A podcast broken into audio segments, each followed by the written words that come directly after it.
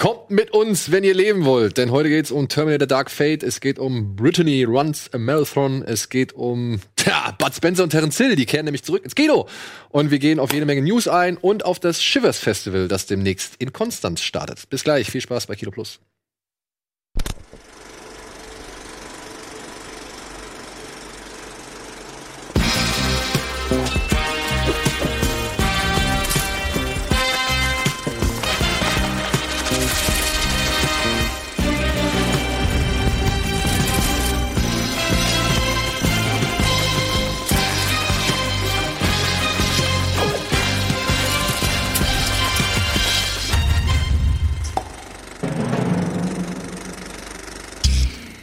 Und herzlich willkommen, ihr wundervollen Menschen da draußen, zu einer weiteren Ausgabe Kino Plus. Heute mit Antje, mit Dennis, mit Simon und mit meiner Wenigkeit.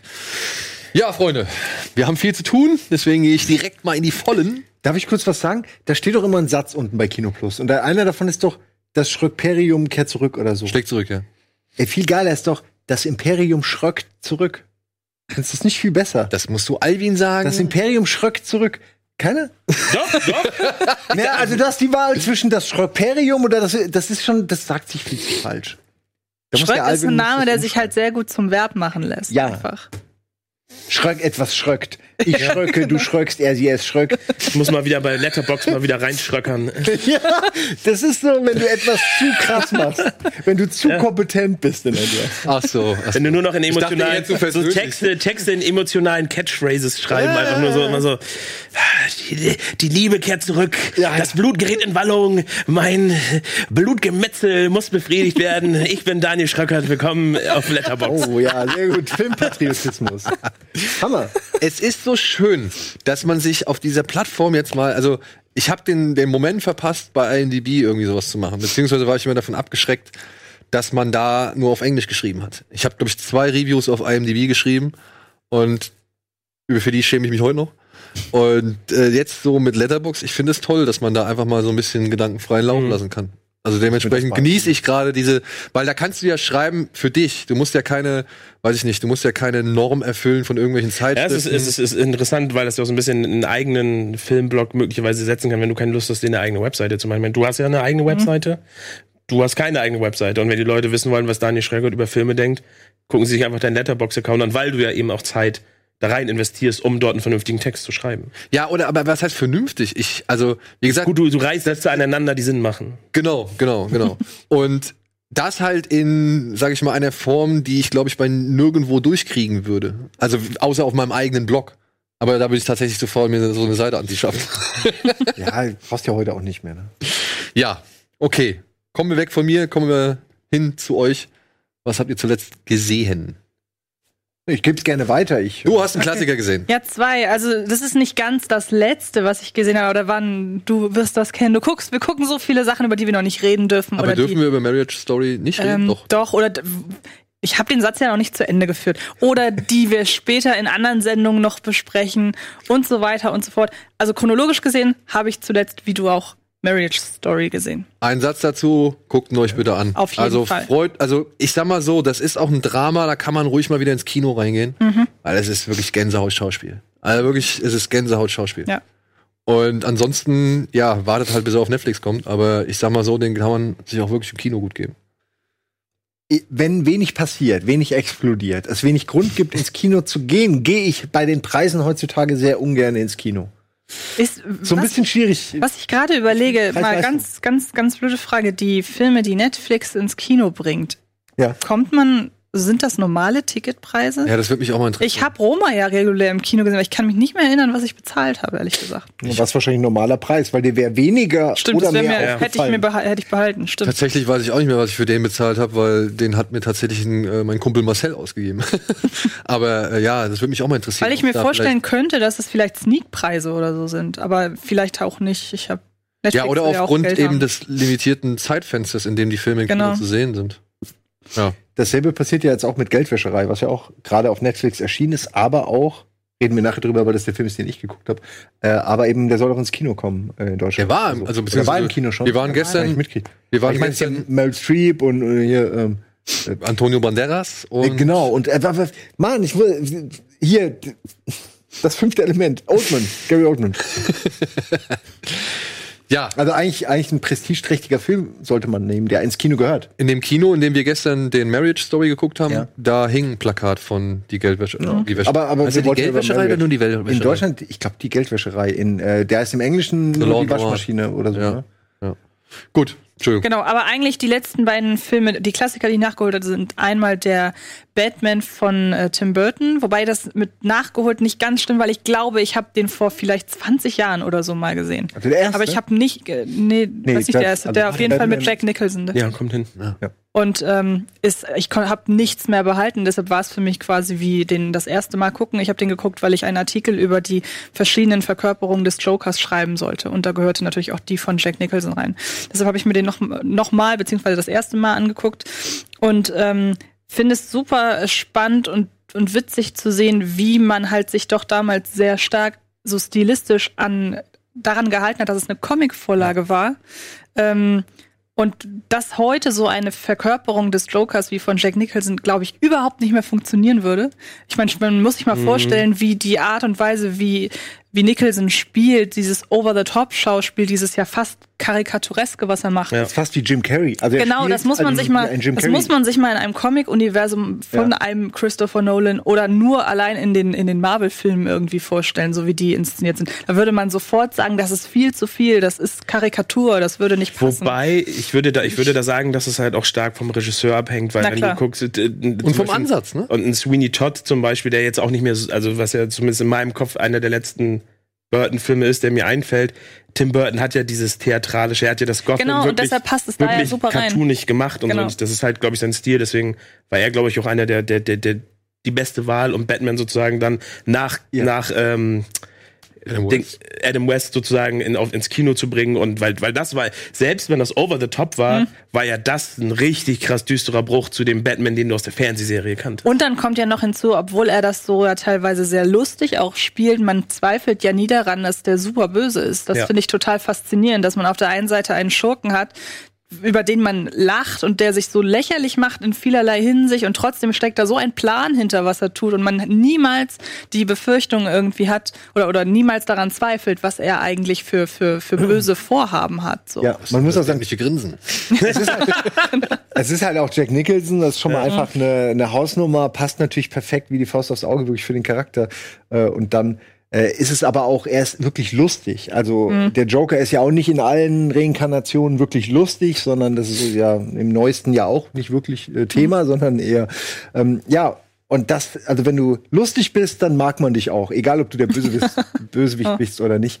Aber du hast recht, es ist völlig campy und over the top gespielt. Genau, ja. Ähm, und ich habe vor allen Dingen Batman, als ich den damals gesehen habe, wieder, ist auch schon wieder ein paar Jahre her, dachte ich mir, fuck, diese ganzen Actionsequenzen und er in seinem Suit, der völlig Ja. kann sich kaum bewegen, als hätte er so einen Ikea-Schrank. Und er sieht halt wirklich aus wie ein Kostüm. ja, und man sieht richtig das Seil, an dem er so gehalten wird, weil es zu schwer ist. Und das ist, und dann kriegst du ab und zu mal einen Tritt Mhm. zu sehen oder einen schlechten Schlag. Das war's Oh, aber auch schon. geht, geht, geht. Wie gesagt, ich bin ja auch Fan, aber das ist echt nicht so gut gealtert, finde ich. ich. Das Design hat für mich immer Batman dominiert und meine Vorstellung, wie Batman und Gotham aussieht, wurde immer durch diese Tim Burton-Variante geprägt. Mehr noch als jetzt von den die neueren. Ähm, aber die Action und, und die, das Kostüm und all die Sachen, die mir eigentlich heute wichtig sind bei Superhelden, ist Also da würde ich auch mitgehen, so visuell ist er nicht gut gealtert, so, aber Mhm. trotzdem funktioniert er noch total gut, weil er einfach, weil alles drumherum perfekt passt, weil, weil die Art und Weise, wie sie die Figuren verkörpern und so, das, das funktioniert super gut. Die Story ist natürlich sowieso irgendwie halt Blockbuster-Kino, aber auf mit einem einfach mit einem gewissen Anspruch und halt mit total eigener Handschrift, die dann dazu kommt, egal ob sie gut gealtert ist oder nicht. Das, das Gute ist halt, dass sie im Vergleich zu heute noch stark reduziert ist, weil du eigentlich eher nur dich um so ein Gangster-Drama dich handelst und nicht, Ja. dass der Joker wirklich äh, äh, das Portal im, im, im Himmel aufmachen.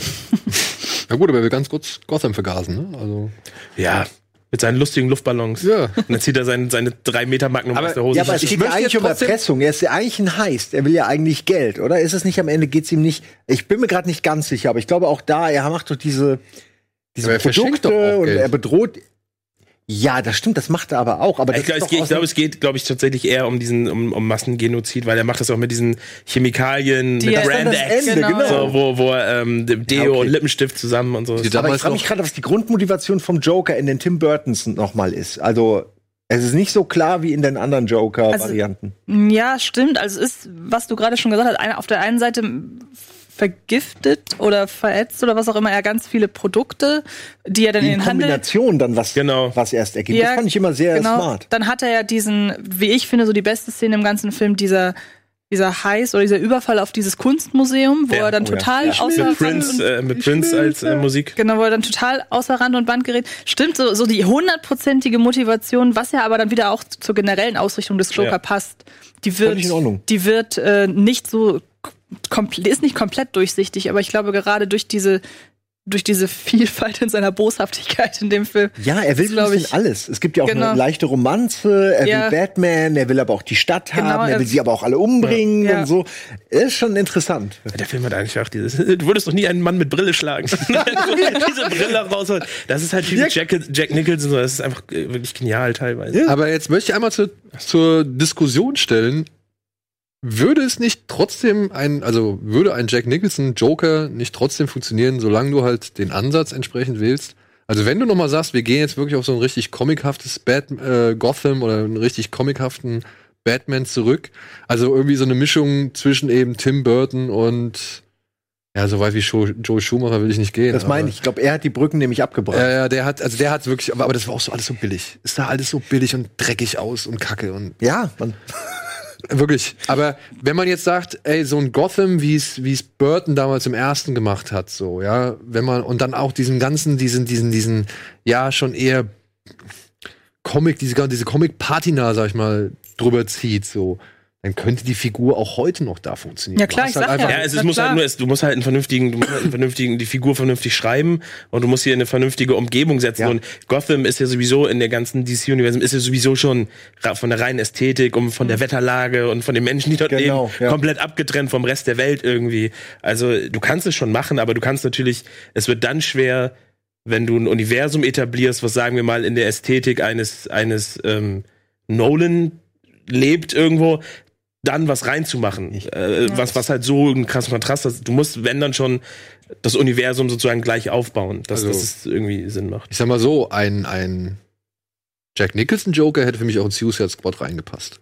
Das war ja alles schon so schon Ja. Feuert und Banane. ja. Stimmt. Da äh, hätte der jetzt auch nicht wirklich gestört so. Also es wäre halt ein weiteres irritierendes Element gewesen, aber ich glaube nicht, dass das irgendwie dem Rest, Ja. der ohnehin schon komplett konfus war, dass dem, dass das dem wirklich geschadet hätte. Oder ums äh, Comic-Giganten übergreifend äh, zu, zu wählen, zum Beispiel in einen Guardians, hätte ich den vielleicht auch sogar gesehen.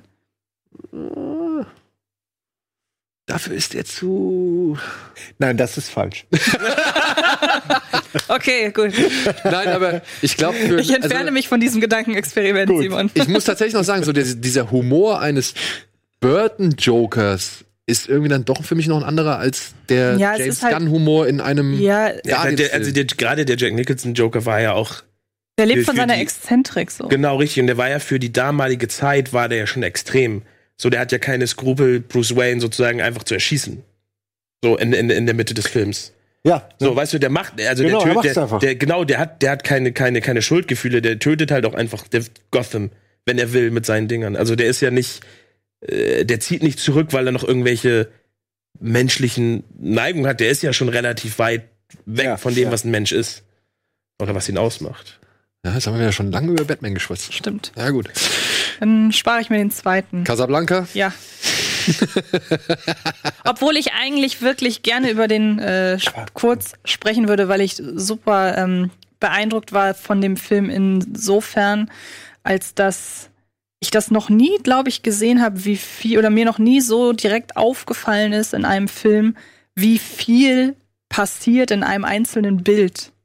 So, also der A hat der Film generell ein großartiges Tempo, was also in jeder Szene passiert irgendwie was. Und wenn du dir mal, wenn du das Bild mal so anhältst und guckst, wie das aufgebaut ist, wie die Kulissen, die Statisten, in, je, in jedem Zentimeter des Bildes bewegt sich irgendwie was und, und äh, das, das ist man irgendwie heute gar nicht mehr gewohnt in, in einer Zeit, wo, wo, wo, wo Statisten vervielfältigt werden am Computer und man einfach ähm, gar nicht mehr mit so vielen Menschen auf einem Haufen irgendwie arbeiten muss zum Teil. Und ich war total angetan davon, was für ein Aufwand hinter so einem riesen Film steckt, der ja eigentlich dann doch so eine intime kleine Geschichte erzählt. So. Und ähm, war ich schon sehr angetan von. Also war ich vor allem inszenatorisch angetan und äh, mal ganz davon abgesehen, dass die Geschichte natürlich auch zeitlos ist, die Menschen alle wahnsinnig schön aussehen. Und ähm, nee, fand ich auch sehr gut. Kennst du das alternative Ende? Ich, nee, ich glaube nicht. Wenn am Ende ein Piano vom Himmel fällt, in dem Hitler drin ist? Ist das nicht nur bei den Simpsons Als sollte jeder Film so. so ein alternatives Ende haben. Einigen Filmen wäre damit geholfen. Ja. Ja, ich weiß nicht, in irgendeiner Simpsons-Folge finden sie eine Filmrolle mit dem alternativen Ende von, von, von Casablanca. Okay, schon, da bleiben dann, glaube ich, Rick und Dings bleiben zusammen. Und, und dann, wie gesagt, fällt irgendwie so ein Piano von runter, da kommt Hitler aus dem Piano raus und den machen sie gerade noch fertig und Sam sitzt am Ende und singt. Ja, ja, jetzt wo du es sagst. Ist das nicht irgendwie von Grandpa irgendwie? Ich glaube, es wird Grandpa irgendwas, ja. Ähm, ich würde sagen, wir machen einen kurzen Spot Werbung und melden uns gleich zurück.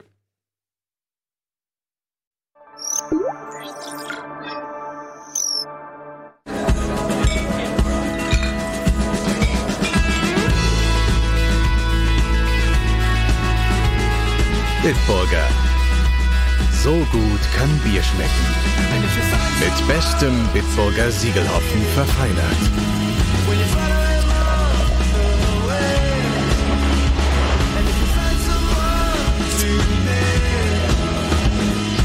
Und deshalb bitte ein Bit.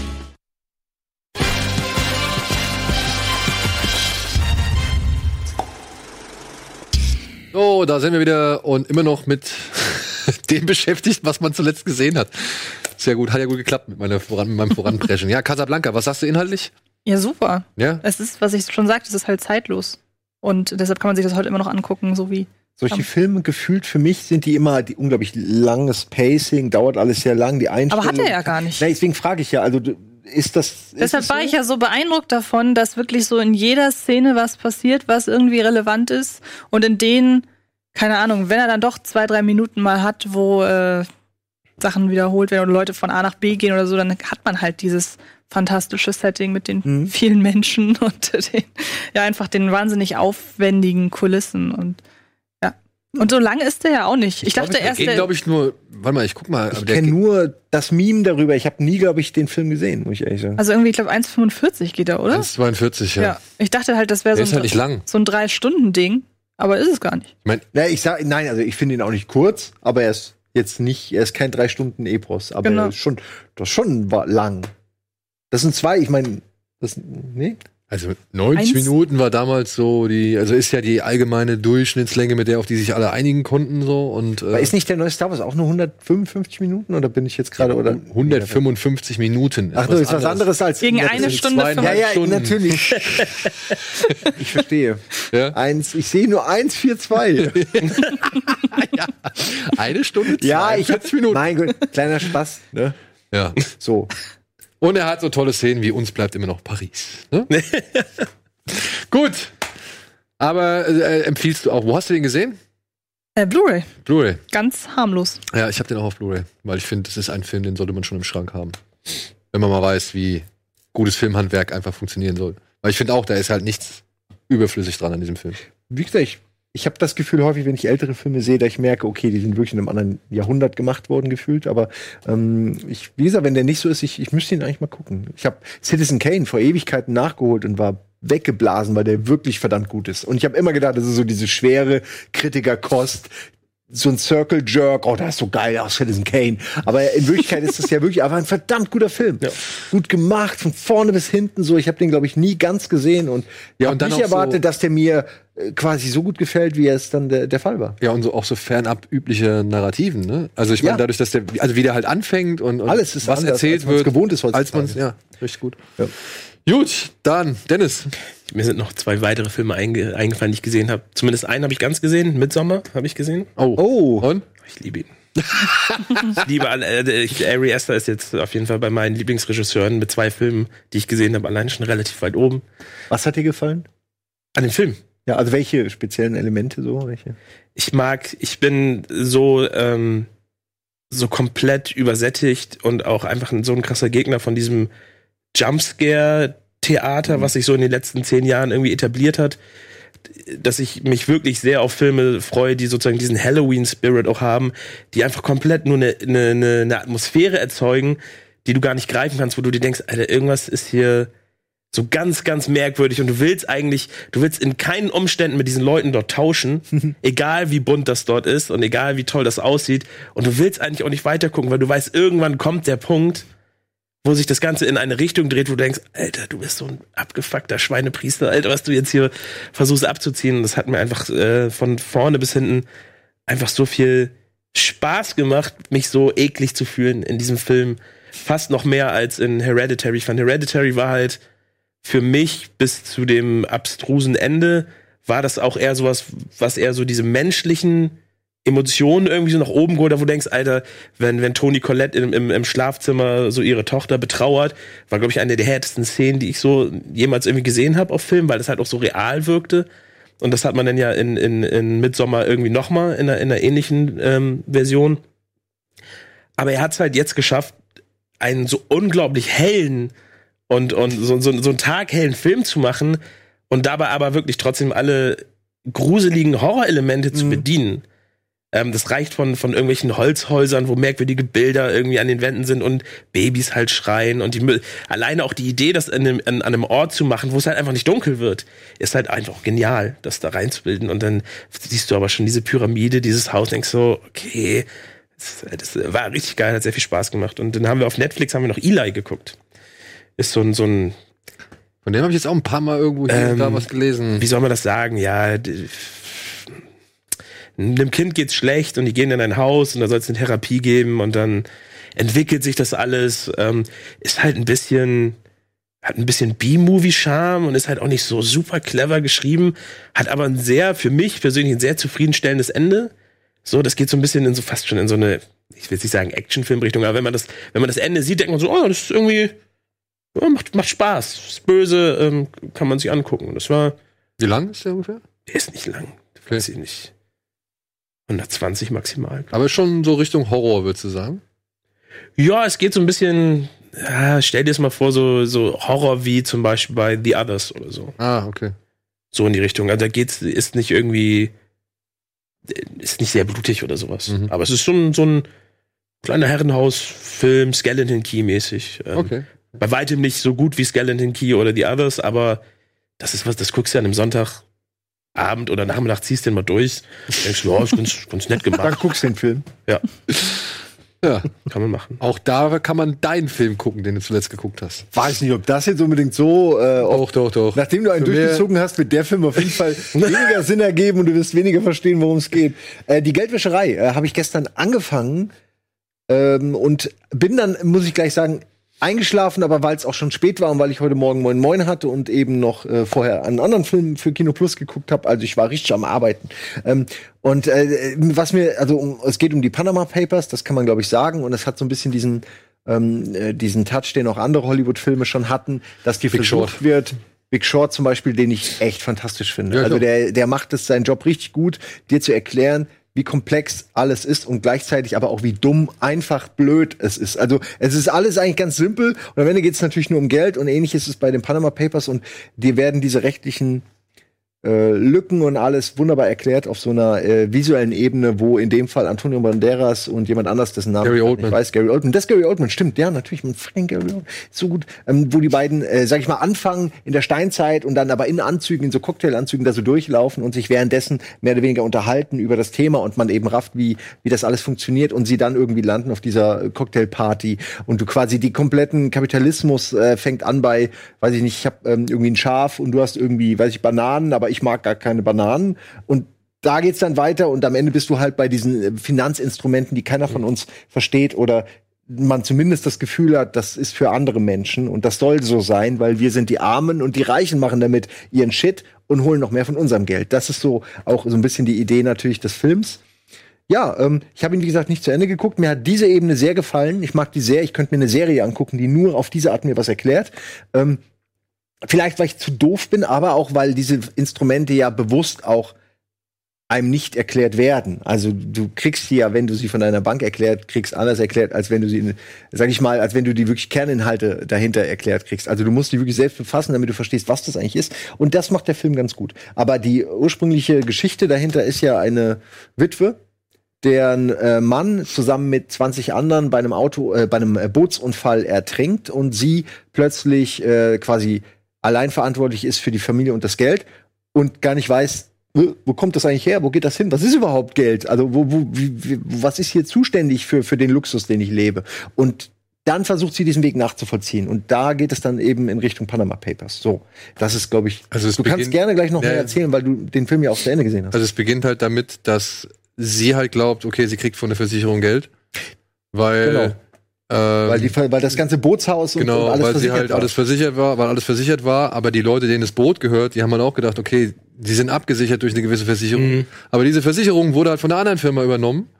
Ja, und, und treuhändisch und verwaltet. versichert deswegen das und, Boot nicht. und, und deswegen ist das Boot nicht versichert, beziehungsweise stellen sie fest, dass die eine Firma gar nicht existiert, sondern alles zu dieser anderen Firma gehört. Und so nach und nach wird halt klar, Moment mal, wir stecken hier in einem Kreislauf aus irgendwelchen Scheinfirmen und das versucht dieser Film dann halt so nach und nach zu ergründen, bis es halt hingeht zu den Panama, also bis Ja. es halt zu den Panama Papers kommt. Ich muss halt sagen, ich finde den, den, das ist ein nobler Ansatz oder das ist eine noble Aufgabe, die sich dieser Film stellt. Aber was er später draus macht, fand ich wirklich, habe ich gedacht, ey, das ist Steven Soderbergh? Never ever. Also da habe ich von dem mal so viel intelligentere Filme gesehen und es gibt ein ganz, ganz plakatives Ende, das nicht nur, also weiß ich nicht, die Geschichte, die dieser, dieser Film versucht aufzubauen, ad absurdum führt, sondern einfach auch wirklich keinen Sinn ergibt und mit so einem platten Monolog endet, für den sich dann auch Meryl Streep hergibt, dass ich gedacht habe, das kann nicht dein Ernst sein. Also es kann wirklich nicht deren Ernst sein. Ich mochte den auch tatsächlich, was Ja, wie so, gesagt, ich habe der am Anfang fand ich ihn toll. Genau. Habe ich nur nicht was gesehen. du, was du halt geschildert hast, auch, das, das zieht dich gut in den Film mit rein. Gary Oldman und Banderas machen das auch richtig schön suffisant, so Ja, wie sie es halt das kriegen sie können, echt gut hin, ja. wie sie es können. Und dann kommen halt da diese Big Short-Ansätze, wo halt Leute was erklären und wo du immer denkst, Alter, was ist das eigentlich für ein Wahnsinn, den ihr euch da aus Ja, ja. Mhm. Wie ist das so gekommen, ja. Also das ist so wie diese, diese Bestie, die du halt irgendwann mal von der Leine gelassen hast und die jetzt seitdem kein, kein, ja, ihren Hunger einfach nicht gestillt Ich wollte sagen, das ist ja bei, bei Big Short auch so, so, äh, wenn du an einem bestimmten Punkt bist, dann gibt's, dann gibt's nur noch vorwärts. So, dann, Ja, ja, kann, ja, dann, dann genau. stoppst du das Ding nicht mehr, sondern dann genau. läufst du mit oder Du kannst profitieren oder du kannst halt einfach blockieren, äh, so, Ja. aber du kannst es nicht verhindern. Und die, die Erfindung von diesem Papier, auf das wir irgendwelche Zahlen geschrieben haben, die irgendeinen Wert repräsentieren sollten, muss, glaube ich, einfach das Ende der Menschheit gewesen sein. So. Also das ist dein Eindruck, den du am Ende des Films hast. Aber das wird dann halt wirklich so blöd präsentiert, dass ich gedacht habe, nee, das kann, also es ist echt kann nicht sein Ernst sein. Also er ruiniert sich spätestens in den letzten 20 Minuten, ruiniert er sich den ganzen Film so. Und Interessant. Jetzt werde ich ihn gucken, nur damit ich weiß, worüber du redest. Ja, also meiner Ansicht aber, nach. Aber ja, es kann. ich, ich glaub spreche nur für mich, aber ich fand das wirklich, am Ende fand ich das so platt.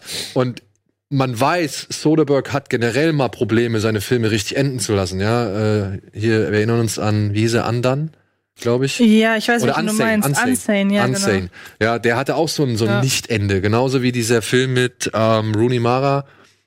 Äh, ich glaube, es war Rooney Mara mit, mit den Medikamenten. Es war nicht äh, Side Effects. Side Den Effects. mochte ich wiederum sehr. Den mochte ich auch ganz gut, aber auch da hinten raus hat man gemerkt, irgendwie fehlt da noch was so, ja. Und äh, jetzt hier bei dem Film, der hört dann einfach auf und lässt sich mit so einem Statement da stehen und du denkst dir halt, ehrlich? Das war's? Ja. Könnte das sein? Ich kenne das Statement jetzt ja auch nicht und aber im Detail, aber könnte es sein, dass es auch ein bisschen damit zusammenhängt, dass ja tatsächlich viele aus Hollywood auch Ja, ja, in diesen ja. Panama Papers mit drinstecken und letztendlich die sich ja eigentlich in ihr eigenes Nest scheißen, weil die alle mit drin stecken. Und Gut. zwar ausnahmslos, würde ich fast behaupten, Das über den einen oder anderen Umweg. Die sind quasi, die machen einen Film über die bösen Reichen und sind halt selbst genau da. ne? Also das Ja, ist so ein bisschen ja eh das Absurde an, an den Panama Papers, auch dass kaum einer darüber berichtet hat und so ist ja ein Skandal. ist ein unfassbarer Skandal, aber keiner berichtet so wirklich drüber. Was Ja, auch so wahrscheinlich, weil sie kompliziert auch ihre ist. und- ganzen Gelder auf Offshore-Konten haben. und Ah. Zum einerseits das, ne? Und ich meine, die Leute, die da ihre Geld hinpacken, denen gehören auch die Medienfirmen, die dann darüber. Das ist ja klar, dass das alles nicht funktioniert. Ähm, aber äh, ich sag mal so, es ist umso schader. Scha ist Du, das ein Wort? ich- wenn man eigentlich von sowas dann erwartet, dass es quasi auch ein, so eine Art moralisches Fazit hat und es dann vielleicht. Ja, hat er ja. Hat er ja. hat- Er sagt, also er hat ein moralisches Fazit, aber ich fand es tatsächlich, ja, ich verstehe, das soll ein glühender Appell sein an alle, die es irgendwie vielleicht betrifft oder die halt irgendwie immer noch glauben, das ist ein richtiger Weg oder sonst irgendwas so. Das kann ich absolut verstehen. Ich kann auch verstehen, dass es ein, sag ich mal, deutliches, wirklich auf die Fresse Warnzeichen ist für alle anderen, die halt glauben, da in dem Bereich könnte irgendwo der Reichtum sein, der ihnen alle versprochen wurde, laut des American Dreams und so. Ja, aber ich finde, das, das kannst du nicht so machen. Also wirklich nicht. Ich finde, so kannst du es nicht machen. Gerade wenn du am Anfang noch relativ smart. Okay, jetzt muss ich aber fragen, ist am Ende, ist es am Ende eine politische Message? Ist am Ende, ey, äh, wählt die Demokraten, weil alle anderen wollen euch nur ficken? Ja, weil das ist also- nämlich leider das, was ich bei Netflix nervt, was mich nervt, diese Agenda, die sie immer irgendwo noch, immer so ein bisschen noch mit reinquetschen.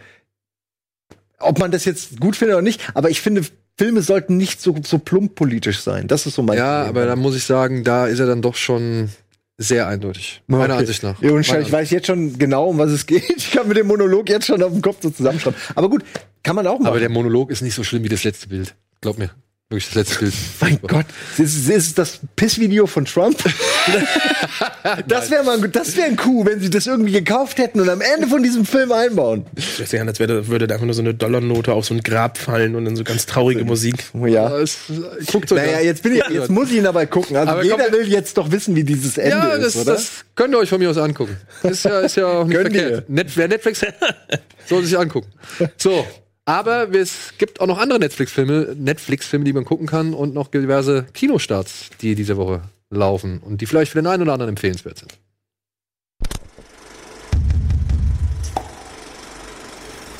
It's hideous. It's horrible. It's home.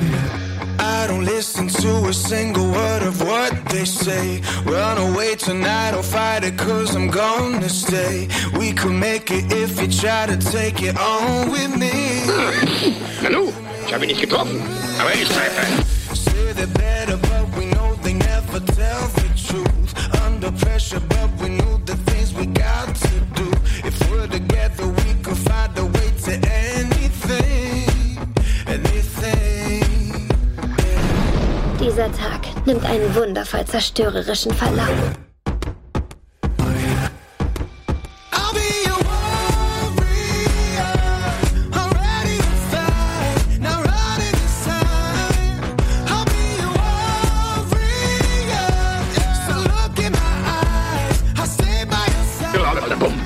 Your side. Du fette kleine Nudel, du kleine Nudel.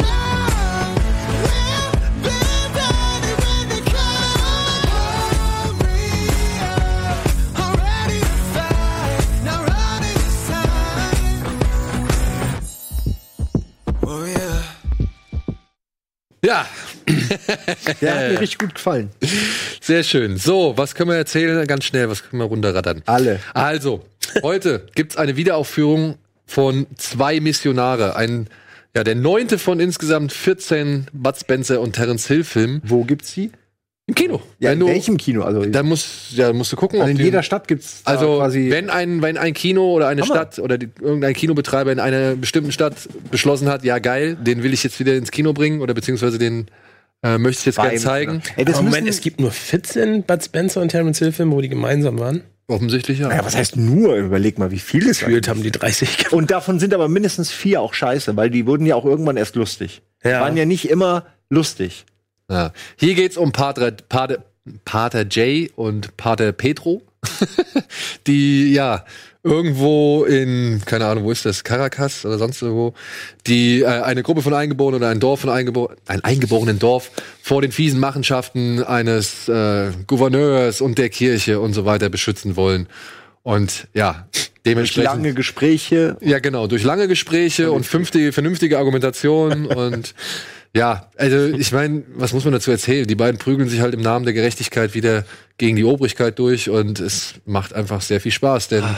allein diese Szene, die wir eben in dem Supercut gesehen haben mit du dicke kleine Nudel, du, Alter.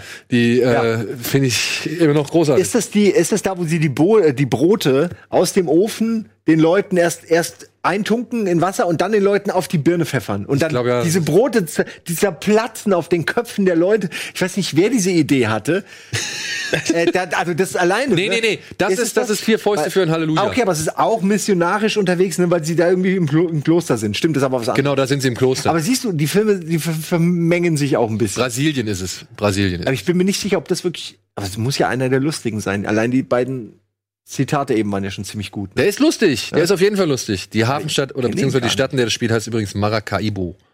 So, ja. Pater Jay und Pater Pedro und sie kämpfen wie immer für das Gerecht, für die Gerechtigkeit und es ist halt alles, was man von einem Bud Spencer und Terence Hill Film erwartet und ich finde, er zählt sogar mit zu meinen Lieblingen. Ich mag den. Interessant von den Bildern, die ich sehe, ist das definitiv einer, die ich am wenigsten gesehen habe. Nee, oder? Sagt ja auch nichts so richtig. Nee, vielleicht Ich ein, zwei Mal, aber definitiv halt nicht der, der im Free TV sozusagen am, am, am, am häufigsten irgendwie Nee, wiederholt wurde. ich würde sagen, der, der im Free TV am häufigsten gelaufen ist, ist für meine Wahrnehmung tatsächlich für Fäuste gegen Rio. Ich, ich würde sagen, zwei wie Pech und Schwefel. Welcher ist das? Das ist mit dem kleinen Buggy. Mit dem Buggy, Dune Nee, Buggy. ich würde Ah. sagen, hier äh, Krokodil in sein Nilpferd, so dieser ganze Afrika-Kram. So, das das habe ich. ja? Guck mal hier, Das, den habe ich, also, äh, jeder hat ja wahrscheinlich Ja. unterschiedliche gesehen, aber ich weiß, den habe ich bestimmt zehnmal gesehen. Immer wenn ich eingeschaltet habe, gefühlt lief der. Ähm, Mann, ey, ich habe gerade vor kurzem Don Camillo und Pepone, die alten Schwarz-Weiß-Dinger gesehen, die ja sind ja mua, absolut Sahne. Ich habe sie wirklich alle noch mal mit meiner Mutter geguckt. Und ähm, es gibt ja auch einen mit Terence Hill, äh, eine Variante davon. Stimmt. Ähm, Und die ist nicht so gut, die ist okay.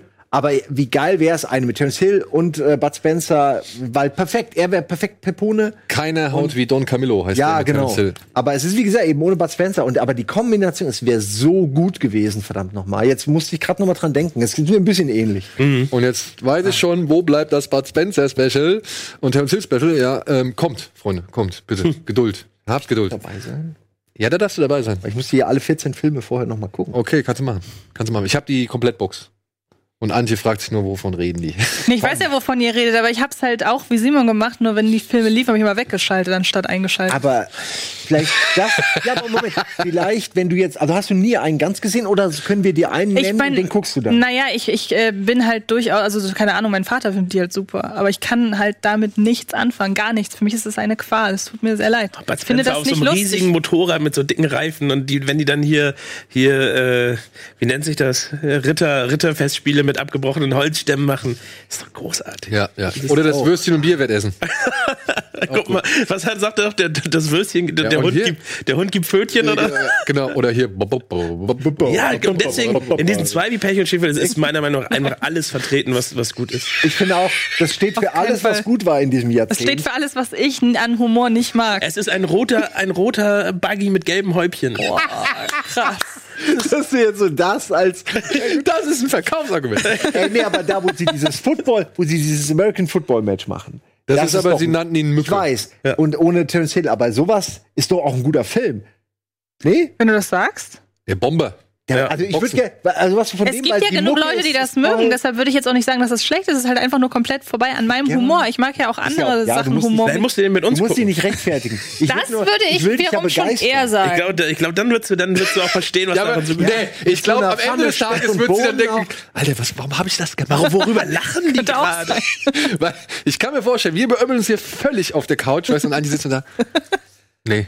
Aber ich kann ja gerne noch ergänzen, dass ich ja zum Beispiel auch, und ich will das nicht miteinander vergleichen, es geht nur um die Art des Humors, was ich so nicht mag. Ich mag ja zum Beispiel auch Dick und Doof nicht. Ich mag ja zum Beispiel auch Mr. Bean nicht. Ich mag, ich mag diesen sehr auf Albernheit und Körperhumor ähm, ausgelegten Humor nicht. Das, das kann ich mir einfach nicht angucken. So dieses, Leute machen sich mit Absicht äh, oder, oder schlüpfen in Rollen, die darauf ausgelegt sind, dass andere über sie lachen. Das ist irgendwie komisch. Ich lache lieber mit Figuren anstatt über sie so. Und ich Ja. hatte immer den Eindruck, dass das dann doch eher in Richtung, man lacht durchaus auch über die Figuren geht. Aber das ist tatsächlich alles noch eine Spur harmloser. Und es gewinnt halt gerade für uns Deutsche eben durch diese bekloppte Synchronisation. ja, das ist tatsächlich das, eher, das eheste Argument, was ich, wo ich dann mitgehen würde, weil ich glaube, so zumindest was Synchron, äh, Synchro angeht, so, so Gaga-Synchros Also ist, glaube ich, ziemlich. Und so gaga wie da hat man selten.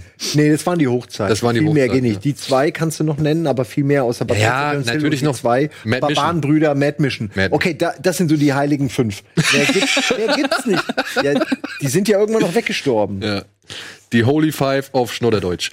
So, was haben wir noch?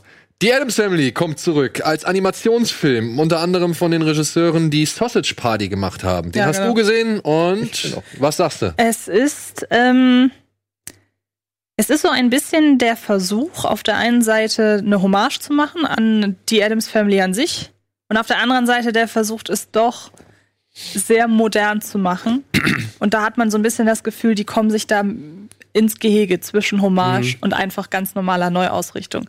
Ähm, weil im Grunde ist der Film so ein bisschen zweigeteilt. Wir haben auf der einen Seite eine Coming-of-Age-Story und auch generell einfach alles, was in diesem äh, Schloss der Adams Family spielt. Das ist sehr einfach nur auf Interaktionen der Figuren aus und man kennt das ja, es geht halt wieder um die sehr schrullige Adams Family und sie muss sich wieder damit auseinandersetzen, dass man sie nicht irgend, dass man sie nicht in der Nachbarschaft haben haben will. will. genau.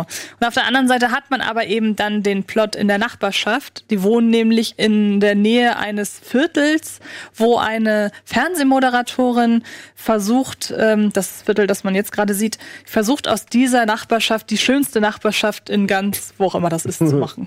Ähm, und ähm, da kollidiert das dann so ein bisschen. Man sieht das allein schon so am Design. Man hat Ja. auf der einen Seite dieses sehr ja, dieses sehr altmodische Design, beziehungsweise da, dieses total detailverliebte. Finde ich aber schöner. Total detailverliebt im, im, Inner, äh, im Inneren dieses Hauses und man merkt so, ja, in, in, jeder, in, in jedem Winkel ist irgendwie, ist, ist ein Querverweis auf Dinge, die man aus, die man von der Adams Family irgendwie kennt. Figuren sind dabei, die man alle so aus dem, aus den Originalen kennt und so weiter. Und dann hat man auf der anderen Seite dieses total grelle und dieses sehr um modernes Design bemühte äh, Design. Entschuldigung. Das ist eine sehr, sehr, sehr witzige Szene. Sie sollen die. Frösche äh, sezieren und sie erweckt sie zum Leben. Das ist wirklich sehr, sehr witzig.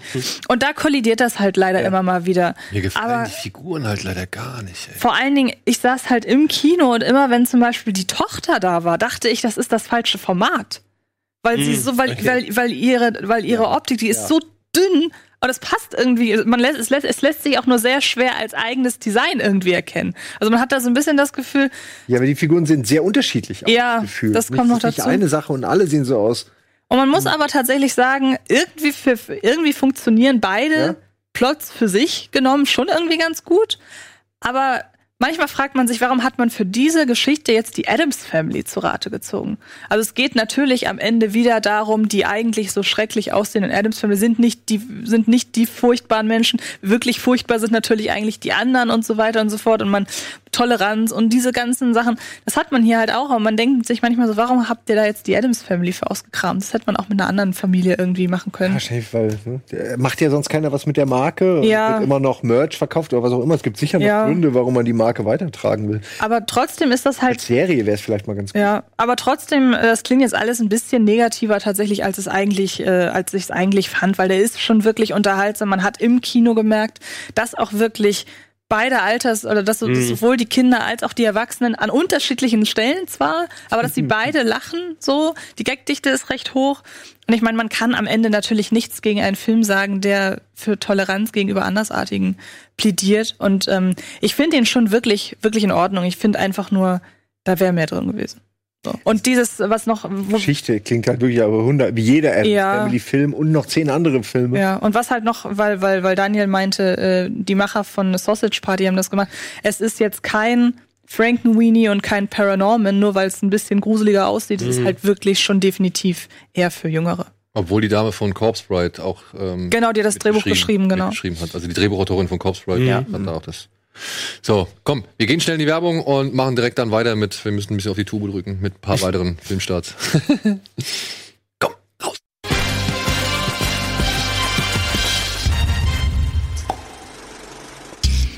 Oh, da habe ich dann wieder reingelabert. Herzlich willkommen zurück zur aktuellen Ausgabe Kino Plus mit Antje, Dennis, Simon und mir. Wir sind mitten in den Kinostarts und haben noch ein paar Filme vor uns. Unter anderem startet jetzt am Wochenende, beziehungsweise morgen ist der 25. Ne? Oder? Ja. Ja. Morgen startet auf Netflix, oder vielleicht sogar schon heute. Ne, ich glaube, morgen ist es. Startet ein Film namens Dolomite is my name. Falls ihr keinen Bock habt, ins Kino zu gehen, äh, könnt ihr euch gerne diesen Film anschauen. Es geht hier um einen, ja, tatsächlich äh, einen Stand-up-Comedian namens Rudy Ray Moore, gespielt von Eddie Murphy. Und diesen Rudy Ray Moore, den gab's wirklich. Der hat anhand einer fiktiven Figur, die er geschaffen hat, namens Dolomite, Karriere gemacht, hat mehrere Platten, Comedy-Platten rausgebracht, die es sogar in die Billboards-Charts geschafft haben. Und der kam dann irgendwann, nachdem, sie, nachdem er zusammen mit ein paar Kumpels im Kino von einem oder in einem Billy Wilder-Film war, kam er auf die Idee, ey, wir machen jetzt unseren eigenen Film. Und dieser Film heißt Dolomite und ist ein Klassiker des Blaxploitation-Kinos. Aber unter anderem auch aufgrund der Tatsache, weil er halt wirklich furchtbar schlecht ist. Ja, also er ist wirklich ein, ein, ich will jetzt nicht sagen stümperhafter Film, aber er ist halt einfach schlecht. Ja, und was? Den Film, den die machen oder der Film an sich? Es gibt einen tatsächlich also, existierenden Film, ja. Dolomite. Ja, das, das meine ich. Also wir reden aber- jetzt, du meinst, äh, das habe ich jetzt gerade. Ja, ja, ja, nein. Dieser, dieser, dieser echte existierende Film aus dem Jahr 1975 oder wann der war, ist, ähm, der ist halt, wie gesagt, total schlecht, aber ist halt ein Klassiker und hat wirklich auch richtig viel Geld eingespielt. Also der kam richtig gut an bei der Black Community. Und dieser Film hier, der schildert jetzt so gesehen den Werdegang ein bisschen, wie Rudy Ray Moore zu dieser Gef Figur gefunden hat. Also wie es dazu kam, dass er diese Figur erfunden hat und dann wie dieser Karriereweg dieser Figur verlaufen ist. Und ich muss sagen, Eddie Murphy Ja, ist. Doppelrolle, oder? Hab ich Nee, nee, nee. Der, war aber gerade zweimal. Da war gerade eben einer mit den Dreads, der DJ. in- nee, das in war Snoop Radio. Dogg.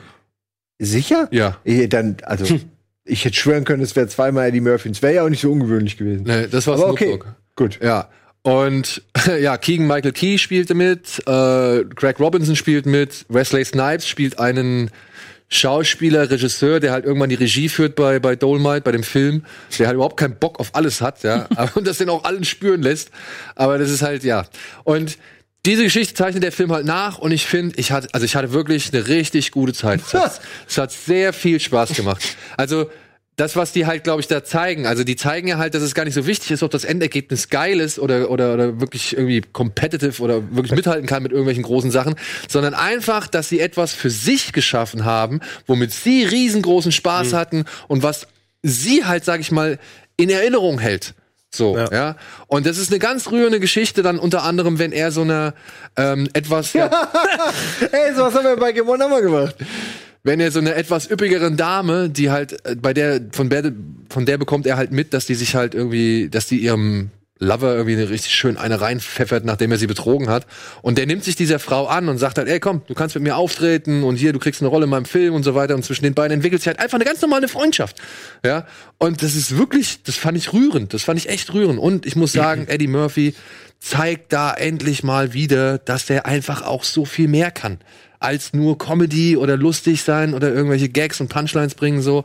Nein, der ist da tatsächlich echt, der geht zu Herzen. Der spielt, der hat ein richtig in Teil, also nicht in allen Momenten, aber in richtig vielen Momenten hat er ein richtig feines Gespür für eben, wie er sich richtig zu verhalten hat, wie er richtig Sachen ausspielen muss und so weiter. Und das mit dem ganzen, sage ich mal, Aufwand, der betrieben worden ist, um die 70er da wieder aufleben zu lassen und auch mit dem Humor, ja, ich meine, dieser Dolomite, der war, der ist zu einer Zeit groß geworden, als Richard Pryor und so auch schon am Start waren und die waren schon unkorrekt. Aber er war halt noch eine ganze Spur drüber. So, ja, von wegen, keine Ahnung, Dolomite is my name and was sagt er immer die ganze Zeit?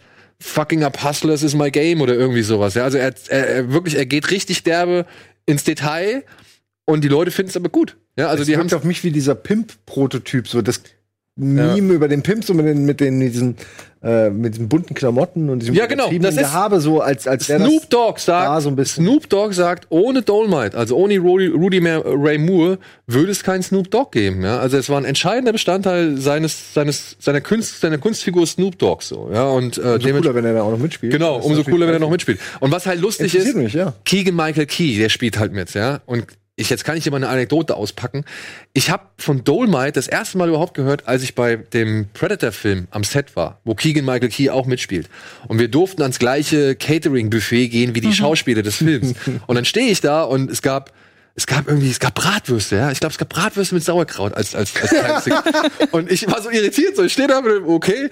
Und es waren noch tausend andere Sachen. Ich schnapp ja, und dann kommt Keegan Michael Key an und fängt an, so sich darüber lustig zu machen, dass da die, ah, Bratwurst, ja, bla bla bla. Und, und ich weiß nicht mit welchem Schauspieler, ich glaube mit dem, mit dem jungen, etwas jüngeren, der die langen Haare hat bei The Predator. Ich weiß nicht, ob ihr den gesehen habt. Ja, der, ich glaube, den wird irgendwann mal, glaube ich, der wird so einmal hochgehoben von dem Großen und dann durch die Gegend gefetzt.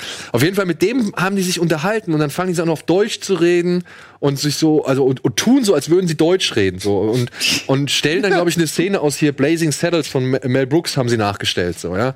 Und dann weiß ich nicht, dann kam Thomas Jane kam noch dazu. Und ich dachte, es wird immer surrealer. Und dann Ja, fangen die ist halt, und dann fangen die halt an, über Dolomite zu reden. So. Und dann, ey, you have to see Dolomite, Dolomite, oh, every, every night. Und ich so, excuse me, what movie are you talking about? So. Und er so, hey, Dolomite, you don't know about Dolomite?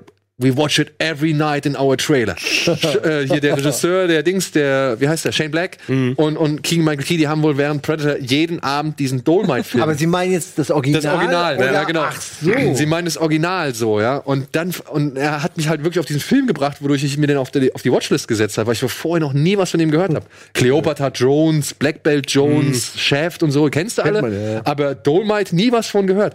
Und ich find's halt so lustig und deswegen war jetzt, äh, Keegan Michael Key ist jetzt halt, ähm, hier der, der straight Screenwriter, der halt wirklich total der humorloseste von allen ist und dem das alles irgendwie voll am Herzen liegt, dass es auch Sinn und Plausibilität und sowas hat so und das ist halt echt lustig zu zu sehen, wie dieser Werdegang ist und dass das halt, dass die dann alle irgendwie da mitwirken, alle Bock auf diesen Film haben und ich kann es nur empfehlen, also macht auf jeden Fall Laune. Ich freue mich sehr auf den Film. Seit dem ersten Trailer ähm, freue ich mich da auf jeden Fall drauf, weil der schon so viel Spaß gemacht hat. Ich war zwischenzeitlich, ähm, habe ich so einen kleinen Downer gehabt, weil ich tatsächlich, ich habe den Trailer gesehen und dachte, wisst ihr, wer da fehlt? Wer da perfekt für damit zu spielen? Bernie Mac. So, der, der hätte perfekt in diesen Film gehabt. Da hab ich gedacht, ah, äh, zu früh. Ähm, aber ja, ich habe auch, ich habe ein paar, paar ähm, Reaktionen von dem Film schon gehört und alle haben, haben gesagt, so Eddie Murphy spielt so sein, sein, die Rolle seines Lebens. hab's so, so ähnlich wie, gehört. wie, wie Sylvester Stallone mit Rocky, äh, mit Creed wieder kam, ist das so Eddie Murphys Comeback, um nochmal zu zeigen, was er eigentlich wirklich kann. Und ich bin sowieso ein Freund von diesen, von diesen Blaxploitation-Filmen und schwarzem Kino sozusagen. Da freue ich mich echt drauf. Sieht Ja. super witzig aus. Hey, wie gesagt, Sieht wie eine coolere, lustigere Version von wie Disaster Art Ja, aus. es ist- irgendwie, was ja auch echt schon ein schöner Film Black dieser äh, dieser Äh. das, ja. ist. ja, genau. Und es ist halt schön, dass dann, wie gesagt, also mich freut es tatsächlich, dass so ein Film, der halt, der hat das Herz, aber nicht das, das, das Vermögen oder das Können oder sonst irgendwas so. Rocket Beans. ja, aber dass der dann halt so eine späte Ehrung erfährt, das freut mich immer mehr.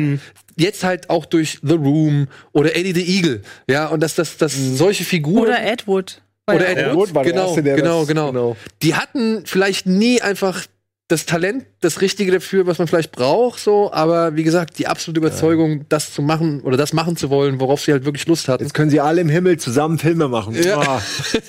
Kann nur, was da wohl bei rauskommt. Ja, Tommy Wiseau, der macht jetzt noch Filme. Ja, okay, okay, Tommy so. Auf den warten sie noch. Ja. Und mich, Fall- und mich freut's halt tatsächlich für Eddie Murphy, dass der mal wieder eine Ja. vernünftige Rolle hat.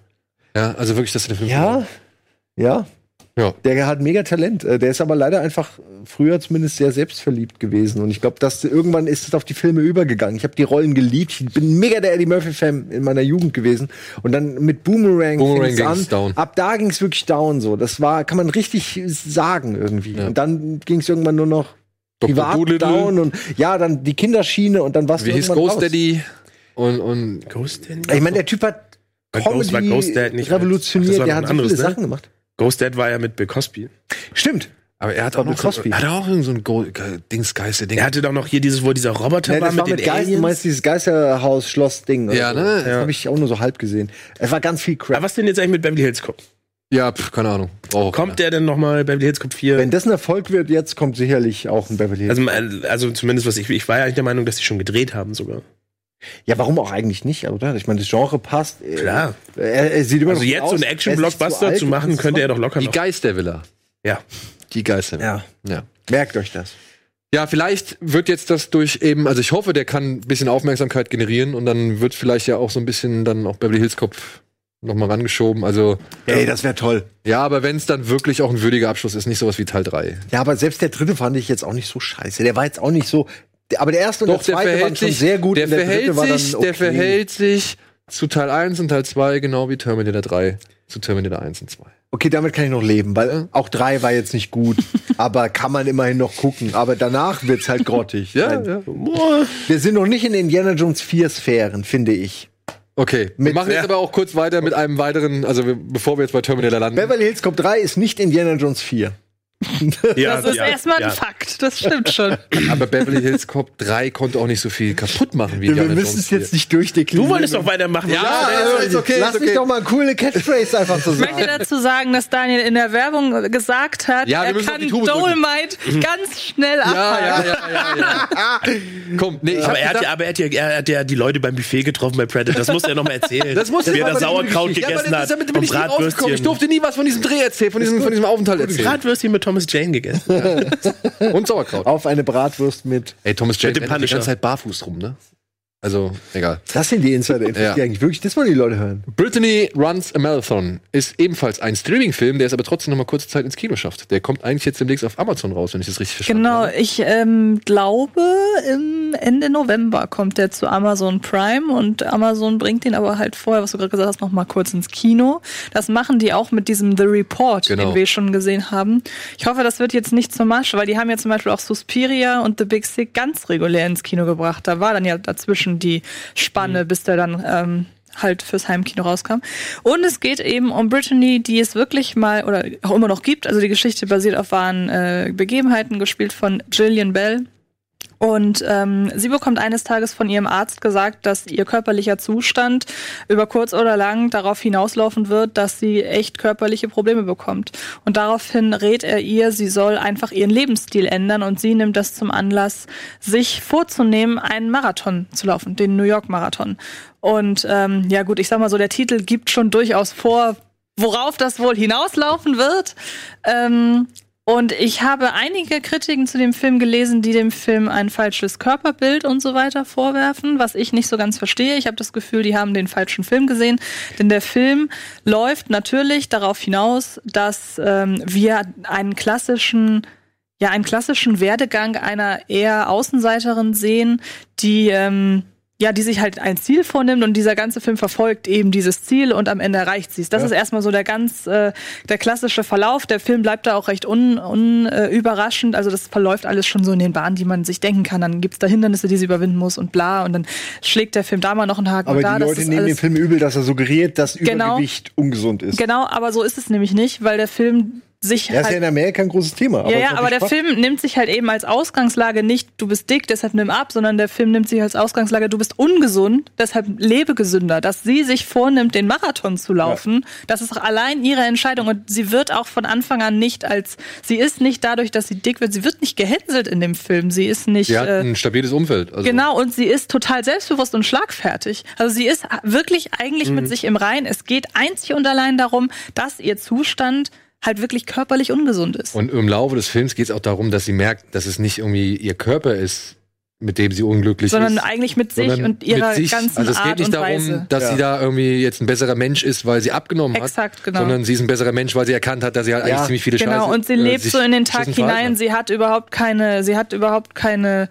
sie hat keinen Plan von dem, was sie später mal machen soll und so Keinen weiter. inneren Antrieb, so eine innere Motivation Eben, und, und so. im Grunde ist das halt einfach nur das, was ihr den inneren Antrieb gibt. Und am Ende ist sie natürlich zufrieden, aber auch nicht wirklich, weil sie den Marathon gelaufen hat, sondern weil sie jetzt endlich weiß, wohin mit sich in ihrem Ich Leben. kann mir nur vorstellen, dass man, genau, ich glaube nur, dass äh, Menschen mit Übergewicht in dem Fall, die sich ja auch dann in den USA organisiert Mhm. haben und so, äh, deshalb eine viel größere Macht haben, äh, eine Lobby einfach, ähm, dass die natürlich sich nicht unbedingt mit all diesen Attributen, die ja, sag ich mal, negativ besetzt sind, Mhm.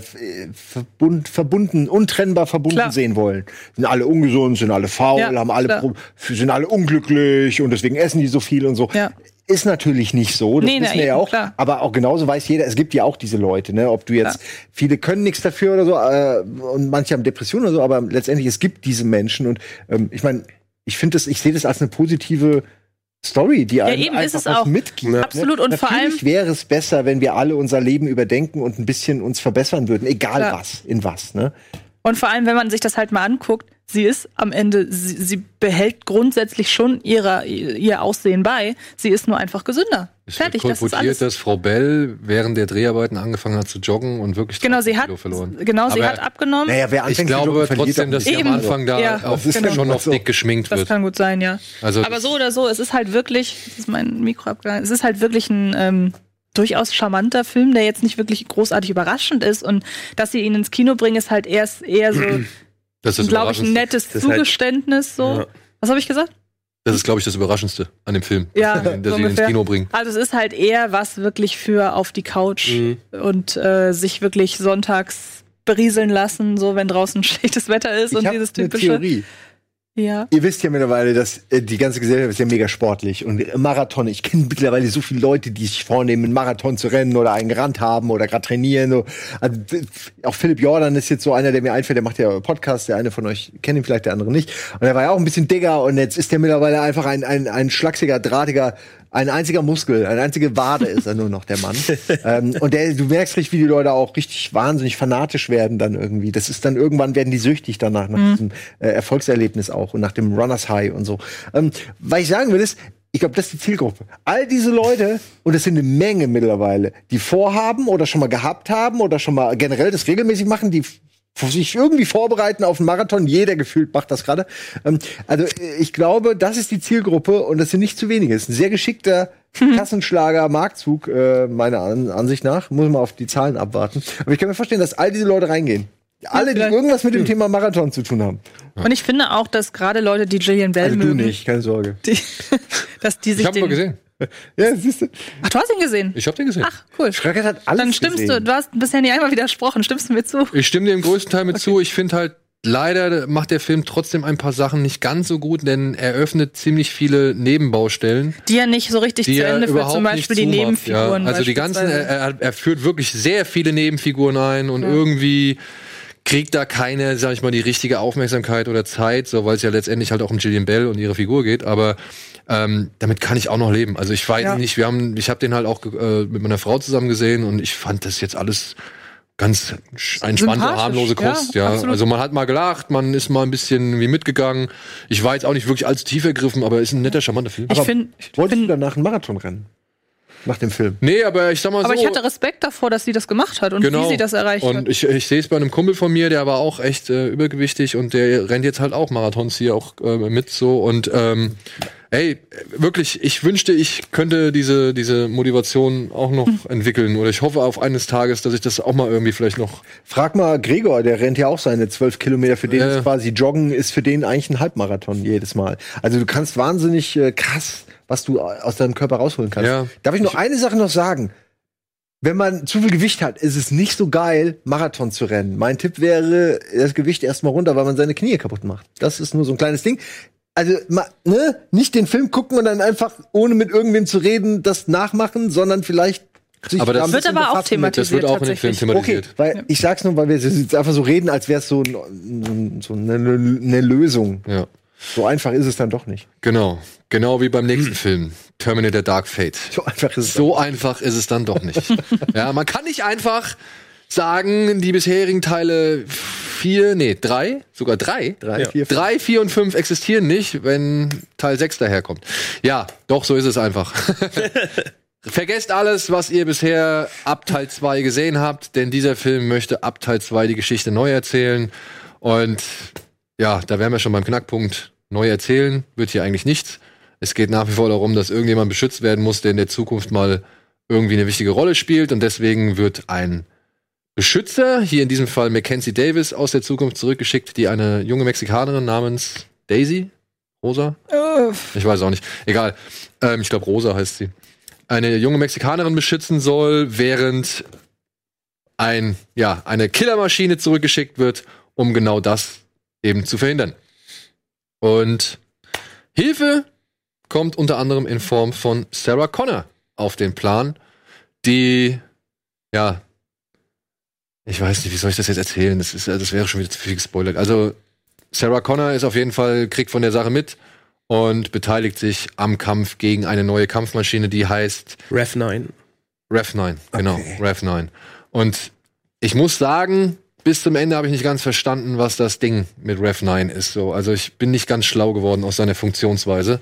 Ich habe mir schon so mein Teil gedacht, der kann sich von seinem, wie sagt man dazu? Endoskelett. Endoskelett, ja, kann er sich lösen, also die, die, die Masse über dem Der ist halt so eine, er ist so eine Mischung aus T800 und T1000. Genau. Ja, eigentlich zwei. Also er ist Genau. hier 1000 und 800 beide zusammen Ja. und aber eigentlich sind es zwei. Es ist ein T1000, der auf das Endoskelett eines T800, Ja, ja, okay, okay. sag ich mal, Das ist eigentlich eine gestülpt wurde. Eigentlich eine gute So Idee, finde ich, weil du eben wirklich dann beides hast und theoretisch auch was Neues nochmal erzählen kannst. Ja. Passiert das denn?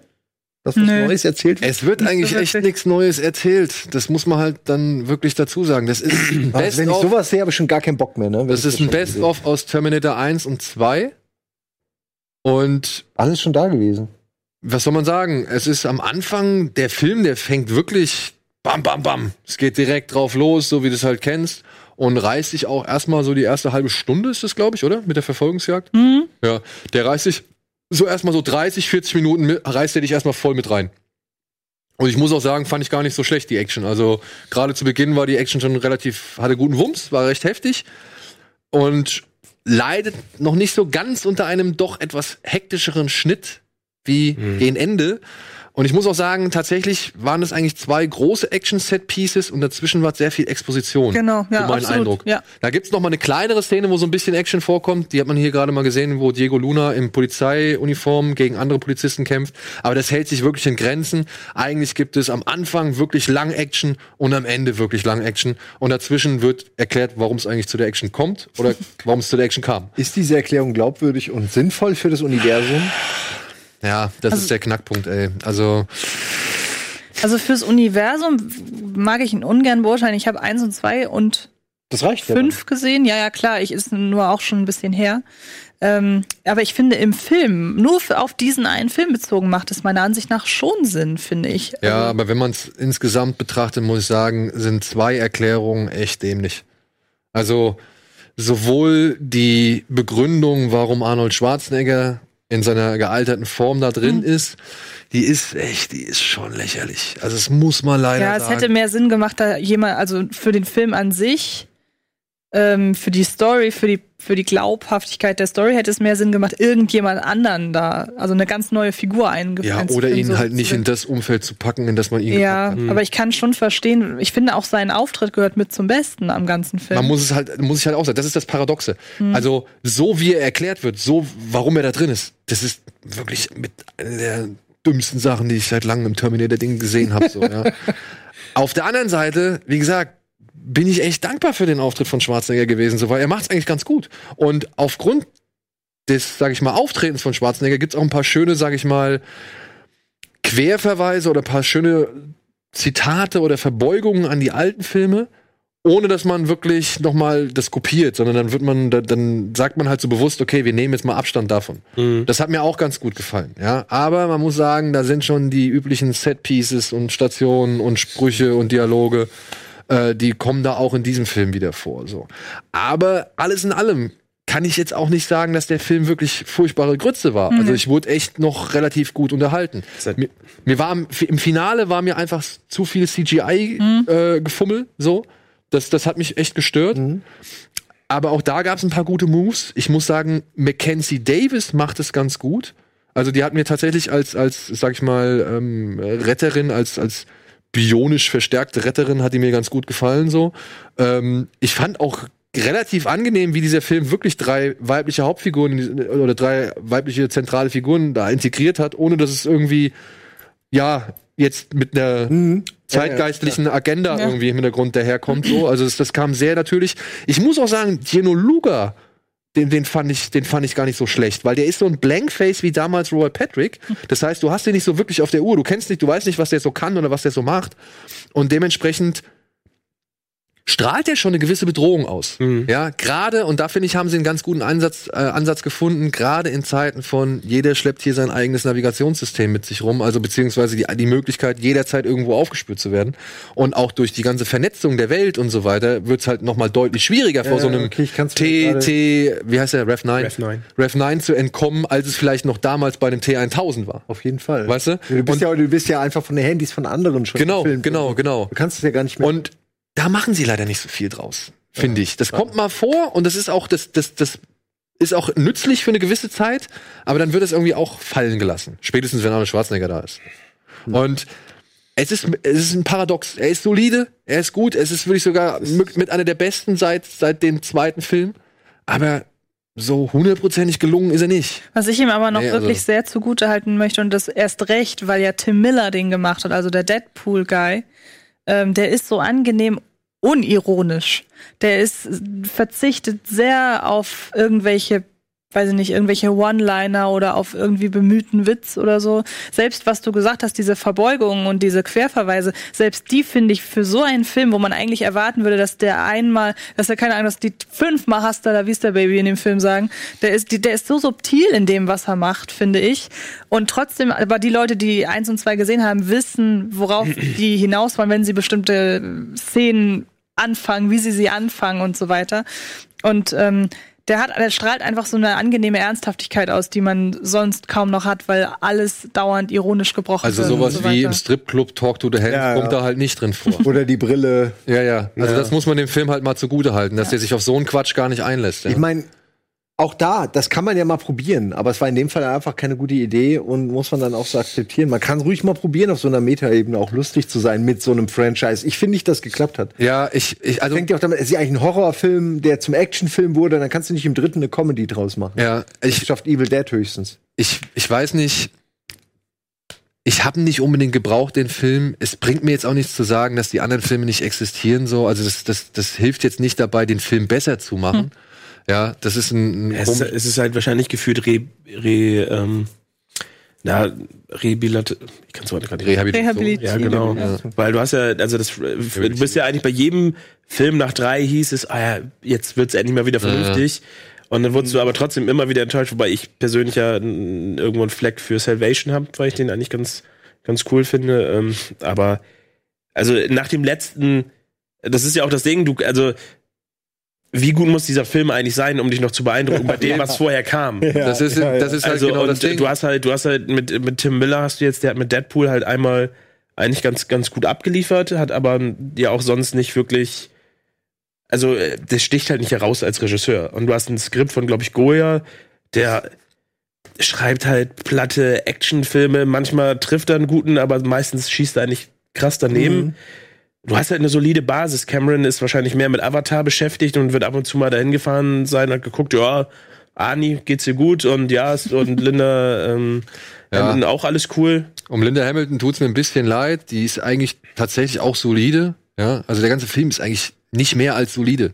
Ja, Ich find's für sie schön, weil das, ähm, Hm. das ja auch vor ein paar Jahren diese Frage war, wo es auch mit, mit Wonder Woman aufkam, so, wo waren denn die starken Frauen? Weißt du, du hast Sarah Connor halt gehabt. ja. Ja. Und so, und jetzt, jetzt sagst du mal, ey, wir haben dich nicht vergessen. So, weißt du, du gehörtest mit zu den ersten, Ja, aber- mit Sigourney Weaver, die halt Frauen im Kino auch stark gemacht haben. Ja. Und jetzt geben wir dir nochmal die Möglichkeit, das Franchise, was du auch mit aufgebaut hast, nochmal irgendwie Ich weiterzutragen. muss aber allerdings sagen, ihr dichten sie halt dann auch eine Geschichte an, die finde ich auch ein bisschen Panne so. Ja, also muss ich, also, wirklich. Ich, Klar, die Geschichte kann Panne sein, aber wenn sie, damit sie zufrieden ist, sie hat ja auch in Interviews vorher gesagt, sie hat sich ja eigentlich von Hollywood auch irgendwann verabschiedet und wollte dann auch gar nicht mehr so, so drin sein. Klar hat sie sich immer gefreut, wenn die Leute sie auf, auf Conventions angesprochen haben, aber dass es für sie auch noch ein schwerer Schritt, Schritt war, sich zu überlegen, will ich da jetzt noch mal rein in dieses Franchise Ja. und will ich mir das noch mal antun?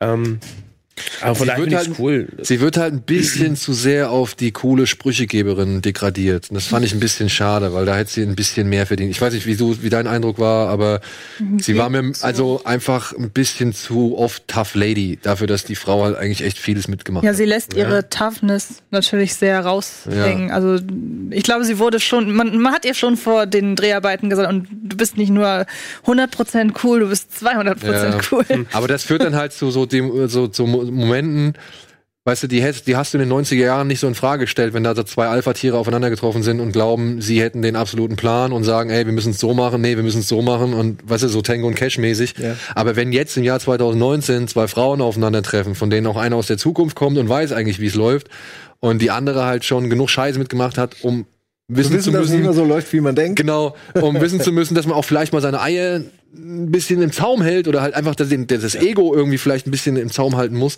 finde ich, clashen die da halt wie so typische 90er Jahre Alpha-Tiere aneinander, was meiner Ansicht nach hätte auch nicht sein müssen. Aber auch das finde ich dann tatsächlich ein bisschen charmanter, als zu sagen, hey, wir sind jetzt hier, Ja, ja. weißt du, die Vertreter einer neuen äh, Agenda so. Und das, ähm, Wolverine Ja. hat auch in 120 Jahren nicht viel dazugelernt. ja, stimmt, stimmt auch wieder.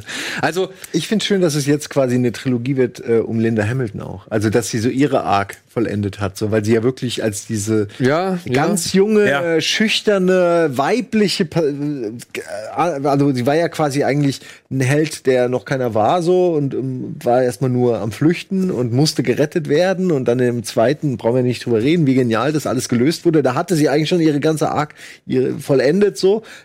Inklusive noch den Moment am Ende, wo sie dann selbst zum Bösen wird, wo sie dann äh, ne, wegen Ja. Skynet alle umbringen oder jemanden umbringen will, was ja auch schon für diese Person eine enorme Wandlung ist. Und jetzt hast du noch irgendwie 20, 30 Jahre später quasi noch die Vollendung der Ja. Arc. Ich finde es irgendwie schön. Man könnte Ja, fast ja- darüber hast reden, ja- wer eigentlich der Held ist oder wer, wer der Hauptdarsteller ist. Äh, Ja. Der Terminator, sprich äh, Schwarzenegger oder vielleicht doch Linda Hamilton, weil sie ja, doch in allen relevant ist. Ne? aber ist sie dafür zu so im Mittelpunkt? Finde ich nicht. Na, ich hab's Nee, ja, wie es gesagt, geht eher um Mackenzie Davis eigentlich Genau, und um ja. die Mexikaner. Und ich Ja, finde Klar, die Ja. Zeit, die Zeit, die Zeit ist natürlich vorangeschritten, weil also t- T2 endet ja mehr oder weniger.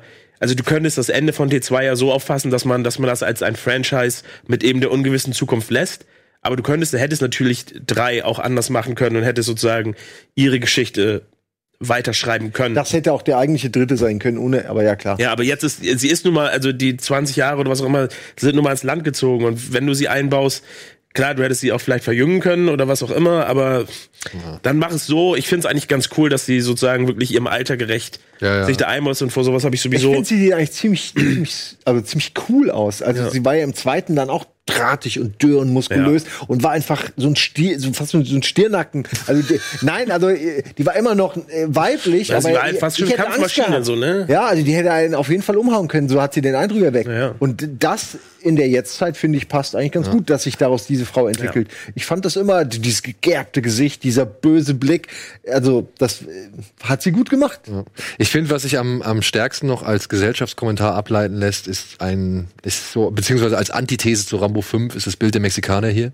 Stimmt. Ja, weil hier geht es tatsächlich um eine Mexikanerin, die irgendwann mal in der Zukunft äh, eine entscheidende Rolle hat. Und das fand ich so ein bisschen nett, aber tatsächlich gibt es dann auch eine, eine Szene, die so ein bisschen auf die, ja, das, das Waffenthema in Amerika und auch vor allem in Texas anspielt. Und die fand ich tatsächlich äußerst dämlich und deplatziert. Also, es ist so, wie gesagt, es ist ein, es ist ein paradoxer Film irgendwie. Also er funktioniert über das, was er irgendwie Ja, bietet und was er zeigt und wie lange er läuft. Aber gebraucht habe ich nicht wirklich und ich habe auch nicht so wirklich das Gefühl, irgendwas Neues in dieser, Aber dieser ist denn Reihe jetzt, also, erlebt zu haben. also wir waren ja eigentlich schon vor, vor Genesis, war, war man ja schon, wo man die ersten Bilder gesehen hat, war man so, wir brauchen diese Trilogie, die der ja eigentlich einläuten sollte, die brauchen wir nicht. Jetzt hast du aber einen Film, der zumindest besser ist als alles davor. Bist, aber wo steht man denn jetzt?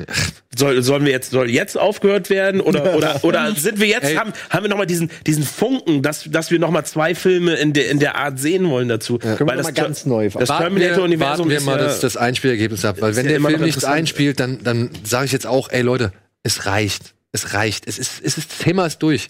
Ja, weil tatsächlich, wenn all das, was ihr jetzt gezeigt habt, wenn das wirklich das ist, von dem ihr glaubt, damit reicht es, irgendwie eine Fortsetzung zu gewährleisten, dann ist es meiner Ansicht nach zu wenig. Okay. Und, ähm, dann, dann ist auch wirklich alles zum Thema Terminator gesagt.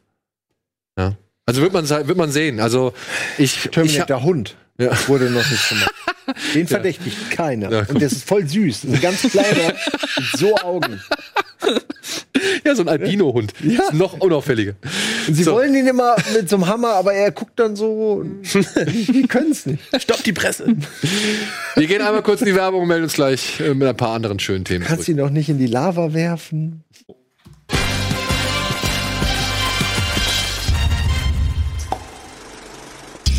So, herzlich willkommen zurück zur aktuellen Ausgabe Kino Plus. Und das waren die Kinostarts für diese Woche. Aber es gibt noch so viele andere Wege, sich schöne Filme anzuschauen.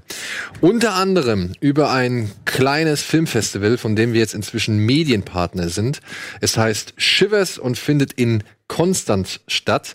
Ich habe jetzt die genauen Daten nicht hundertprozentig im Schädel, aber wir haben eine schöne Grafik, die wir hier einblenden können. Und die nicht so wirklich auf unserem großen Fernseher gezeigt wird. Aber ja, da seht ihr es. Und bei diesem Festival werden unter anderem Gregor Katius äh, vertreten Ah, sein oder wird vertreten sein. Der ist nämlich in der Jury für die Kurzfilm äh, für das Kurzfilmfestival so gesehen. Wie hat er das denn geschafft? Und hier nochmal ein Hinweis auf die Festivalpässe zum Beispiel. Ey, da laufen wirklich ein paar ganz gute Filme. Da läuft unter anderem Lighthouse. Da läuft unter anderem The Irishman. Das wird der Abschlussfilm sein. Da läuft unter anderem Sea Fever, ein Horrorfilm auf hoher See, auf den ich äh, auch schon ein bisschen gespannt bin, aber über den werden wir nächste Woche reden. Und da laufen so Filme wie zum Beispiel Greener Grass, den habe ich in Sitges gesehen, den kann ich wirklich empfehlen. Es ist eine wirklich absurde Parodie auf ja das amerikanische Vorstadtleben, der äh, echt sehr, sehr schräg ist. Sehr, sehr schräg ist. Also Helge Schneider schräg, äh, Casey Ja? Spengler schräg, ja, ja. Also es Ah, ist, okay, I'm intrigued. äh, ist wirklich ganz, ganz übel.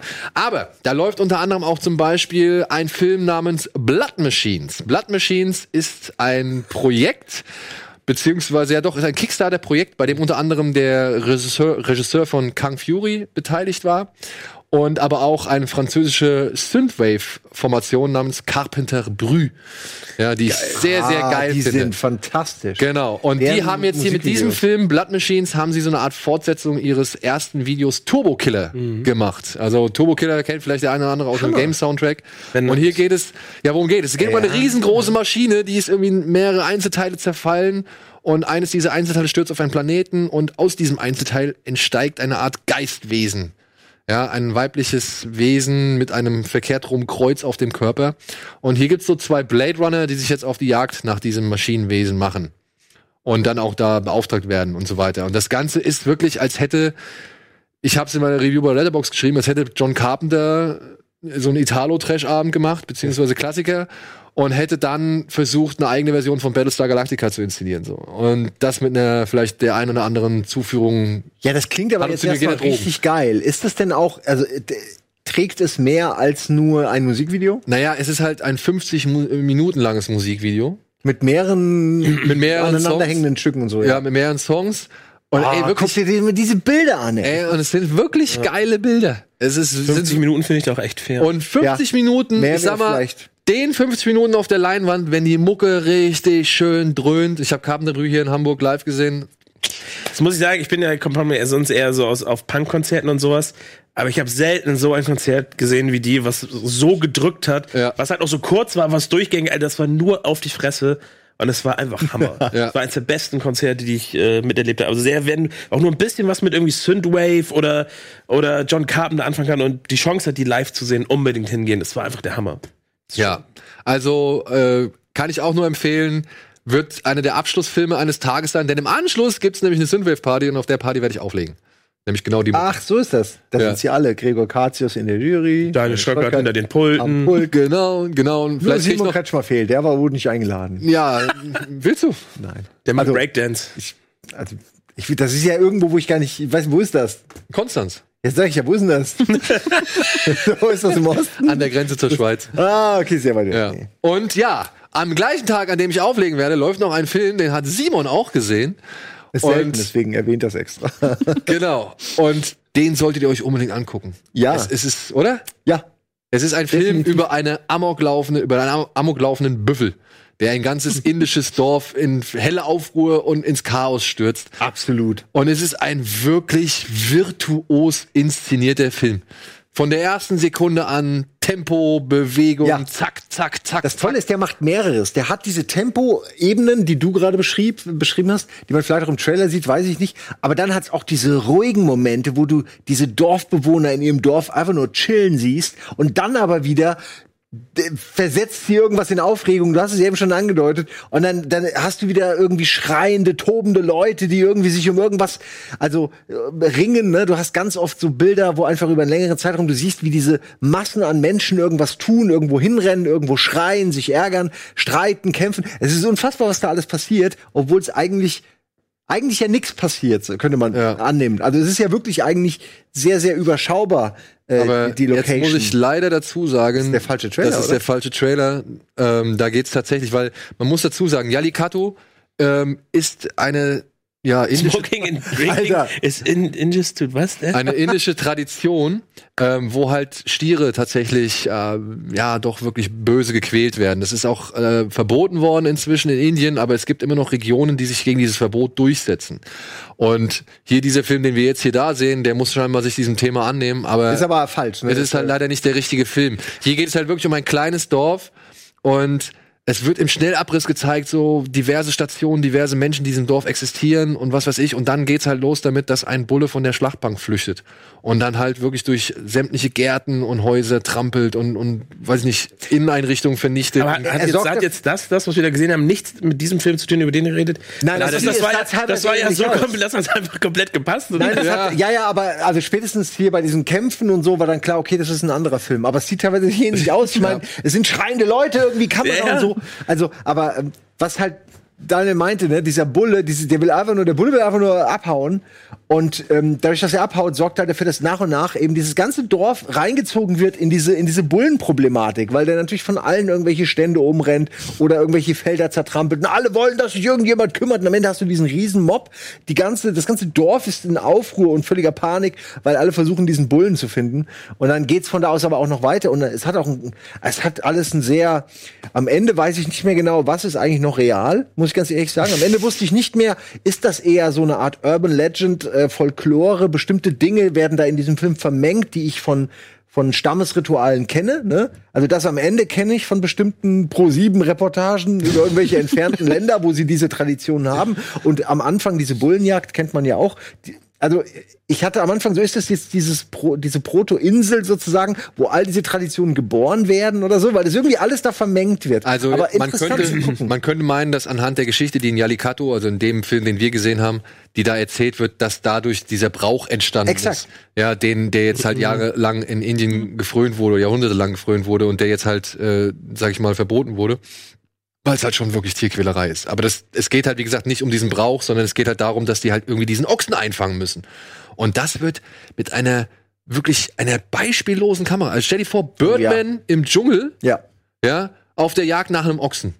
So, also die Kamera von Birdman. Kann ich mir nicht vorstellen. Doch, naja, also du, du musst dir wirklich vorstellen, du, du raffst irgendwann, wie dieses Dorf aufgebaut ist, weil du halt die Kamera so häufig da durchlaufen lässt, von der einen Seite zum anderen und dann passiert da wieder was und die Kamera ist immer dabei und das passt voll gut. Das ist mega azifazi und eigentlich mag ich sowas nicht, aber dadurch, dass da so, dass das so virtuos eingesetzt wird Ja. und kombiniert wird mit noch anderen Schnittvarianten. Also es gibt auch was sehr Schnelles, Taktvolles am Anfang, was einem so äh, irgendwie den Alltag in diesem Dorf beibringt, ne? Aber das ist dann viel schneller geschnitten und auch ebenfalls, äh, du denkst, oh, ist geil geschnitten und dann kommen erst die anderen Szenen. Ich war richtig beeindruckt von der Kamera, immer wieder. Ja. Und zusammen mit der Musik oder eher dem Ey. Score, teilweise auch nur Geräusche und das über einen langen Zeitraum. Ah, vielleicht haben wir jetzt doch den richtigen gemacht. Trailer. Ich glaube, jetzt kommt er. Ähm, das ist nämlich auch das Geile. Du hörst am Anfang so ein, so ein, du hörst so einen hölzernen Beat, so ein Tak, Tak, Tak. Ja. Und dann kommt plötzlich so ein, ja, das ist der. Das ist Auf der. jeden Fall. Und dann kommt plötzlich so ein Gekeuche. Also so wirklich so- so Keuchloops, ja. Und du denkst dir halt, ja, okay, das ist jetzt irgend so ein traditioneller Gesang oder sonst irgendwas. Aber wirklich, wartet bis zum letzten Bild, weil dann wird sogar noch der Score logisch erklärt. Und dann, da saß ich dann da irgendwie mit dem, mit dem Mund offen und hab mir gedacht, Alter, ist das gut? Ist das wirklich gut? Ja, also du hast ja, ich habe dir den Link Aber wie das gegeben. aussieht, das sieht so authentisch aus. Das ist wirklich ein Dorf, oder? Also die sind da wirklich, das ist wirklich einfach neben dem Dorf gekauft und haben das da gedreht. Sind das eigentlich äh, Schauspieler oder sind Da das sind teilweise zum Teil? Laien und zum Teil Schauspieler dabei, wenn ich das richtig in Erfahrung gebracht habe. Also äh, ja, Weil man merkt schon irgendwie, es sind sau viele Leute zum einen und äh, viele gucken sich immer so um, suchen die Kamera. Du merkst so, okay, da sind ein paar, die können es und ein paar sind Amateure. Aber ich finde das immer sehr charmant. ja. Ich Also frage mich auch, wie sie mit dem, mit dem Ochsen die ganze Zeit gedreht haben, weil Das das, ja, ich der ist ja auch. schon relativ präsent in dem Film und das muss Horror gewesen sein, mit dem zu drehen. ich hoffe halt wirklich, dass dem Tier nicht wirklich viel passiert ist. Also, Ja, du weißt nie, ob sie nicht wirklich, weil da geben sie wahrscheinlich nicht so viel auf, auf Tierschutz in Indien. Ja, auch sowas irgendwie, das Mann-Frau-Verhalten in diesem, in diesen, in diesen abgeschiedenen Dörfern ist auch sehr weird irgendwie dargestellt. Oder noch sehr traditionell, könnte man sagen. Ja, aber wirklich ist ein, ja, aber das siehst du halt oft wahnsinnig werdende Leute, die immer fanatischer diesem Tier hinterherrennen. ja, irgendwann geht's eigentlich gar nicht mehr ums Tier, es geht Nee. einfach nur noch um Dampf ablassen. Die Dampf ablassen und, und besser sein als die anderen. Es eskaliert so schön, ja. Also toller Film, wirklich toller Film, kann ich nur empfehlen. Auch gerade jetzt noch mal sowas auf der Leinwand dann mal sehen zu können. Äh, die Gelegenheit, die sollte man nutzen, meiner Ansicht nach, weil, ey, come on, sind wir uns so ein Terminator kannst du immer noch irgendwie drei Wochen später gucken oder was weiß ich. Also, aber sowas mal zu sehen, es ist echt immer wieder schön. Ich bin gespannt, was du sagst. Mhm. Ja, wir, du hast ja den Link auch bekommen. Und äh, kannst ja nächste Woche noch ein Ja, bisschen ich, drüber berichten. So, so viel zum Shivers, aber es gibt noch eine weitere, sag ich mal, extra Gelegenheit, äh, sich noch einen schönen Film reinzuziehen, denn am Dienstag nächster Woche, deswegen wäre die nächste Woche zu spät gewesen, haben wir es Donnerstag besprochen, am Dienstag nächster Woche gibt es wieder eine Kase-Spezialnacht. Da läuft ein Film namens Penguin Highway. Ein Anime-Film, der halt nur für diesen einen Tag läuft, in ausgewählten Kinos, beziehungsweise kann man sich über Kase, kann man sich bestimmt auf der Seite äh, die Termine angucken. Und hier, ja, worum geht's? Es geht um einen kleinen jungen Mann, der schon relativ klug für sein Alter ist und der auf dem Weg zur Schule eines Tages eine ganze Gruppe von Pinguinen auf der Wiese stehen sieht und, er, und das mitten halt in diesem Wohngebiet und keiner in einer kleinen japanischen Stadt und keiner versteht so wirklich Aoyama heißt er und keiner versteht so wirklich was es mit diesem Pinguin auf sich hat, ja und nicht mal die Frau, die halt dann auch wirklich für diese Pinguine, sag ich mal, verantwortlich ist, eine Zahnarzthelferin, Die in die aus allem Pinguin. ja, genau, in die Aoyama echt verliebt ist. Ähm, nicht mal die rafft so wirklich, warum sie diese Pinguine erzeugt. Und das Ganze ist dann halt so eine Fantasy-Geschichte, Mischung aus Fantasy-Geschichte und, und Coming-of-Age, äh, sag ich mal, Abenteuer. Ähm, das zum einen schön ist, das wirklich schöne Musik aufweist, die Pinguine sind lustig und so. Ich fand, die Figuren haben mich nicht so ganz in ihrem Zeichenstil überzeugt, aber ja, es ist eine schöne Fusion aus ja, jugendlichen, sag ich mal, jugendlichen Befindlichkeiten und Mystery Die, oder die stehen irgendwie für ihre. Weiblichkeit, die erweckt, oder? Die Pinguine stehen irgendwie für ihre Weiblichkeit. Irgendwas ist da. Da ist auf jeden Fall was. Ich sehe schon an deinen Augen. Irgendwas ist da. Ja, ich, also ich, ich will es natürlich nicht verraten. Nein, natürlich nicht. Ey, es ist, es ist ein schöner Film. Es ist einfach ein Klingt schöner cool, Film.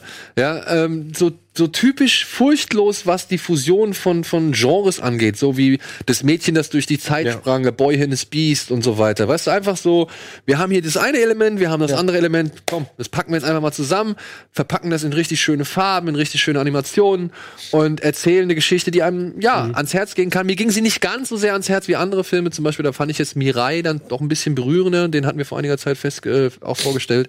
Aber auch wieder, ne? Bevor man sowas mal nicht auf der Leinwand sieht, also sowas Ja. muss man halt so oft nicht auf der Leinwand sehen oder äh, ist gezwungen, es so oft irgendwie zu Hause zu gucken oder sonst irgendwie. Äh, da Auf- kann man es mal. und da kann man es mal auf der Leinwand erleben. Deswegen, wenn ihr euch auf der Seite irgendwie oder auf der Penguin Highway Seite irgendwie umschauen wollt, da könnt ihr alle möglichen Kinos in Erfahrung bringen, Ist ja auch wo schön. dieser Film läuft. weil man da weiß, dass alle Zuschauer sind irgendwie im selben Kosmos, so ist dieselbe Bubble, also bei Animes zum Ja. Beispiel. Weil da geht ja auch dann nur ein spezieller Kundenkreis. Äh, ist auch schade, wenn, wenn das schon wieder so steht, weißt du, nur am 29. Ja. Das ist halt echt einfach Naja, aber auf der anderen Seite, schade. auf der anderen Seite, wenn Kinos halt sehen, dass der Andrang so groß ist, sind sie auch manchmal ja dazu bereit, die Filme dann noch mal ein Ja, Mal natürlich, zu aber, aber dass wir halt nicht weiter sind, weil wir müssen ja nicht darüber diskutieren, dass diese Filme genauso wertig und wertvoll sind wie, wie alles andere, was in diesem Kino läuft. Oder? Also Ja, klar. es gibt es Nur- gibt keinen Grund, warum diese Filme nicht in der, in der gleichen Frequenz. Naja, Ja, doch, wir- es ist wirtschaftlich. Es Ja, geht ja das rein me- um das die ich ja. Wirtschaftlichkeit. Ja, natürlich, aber weißt du, aber das ist für mich halt einfach kein kein also ich verstehe es, aber es ist kein Ja. Argument, was ich was ich aktizieren will. ja klar. Es ist nur, wenn selbst, wenn selbst Disney mittlerweile alles animiert und so, einfach weil es eben scheinbar mehr Geld bringt als, als Zeichentrickfilme.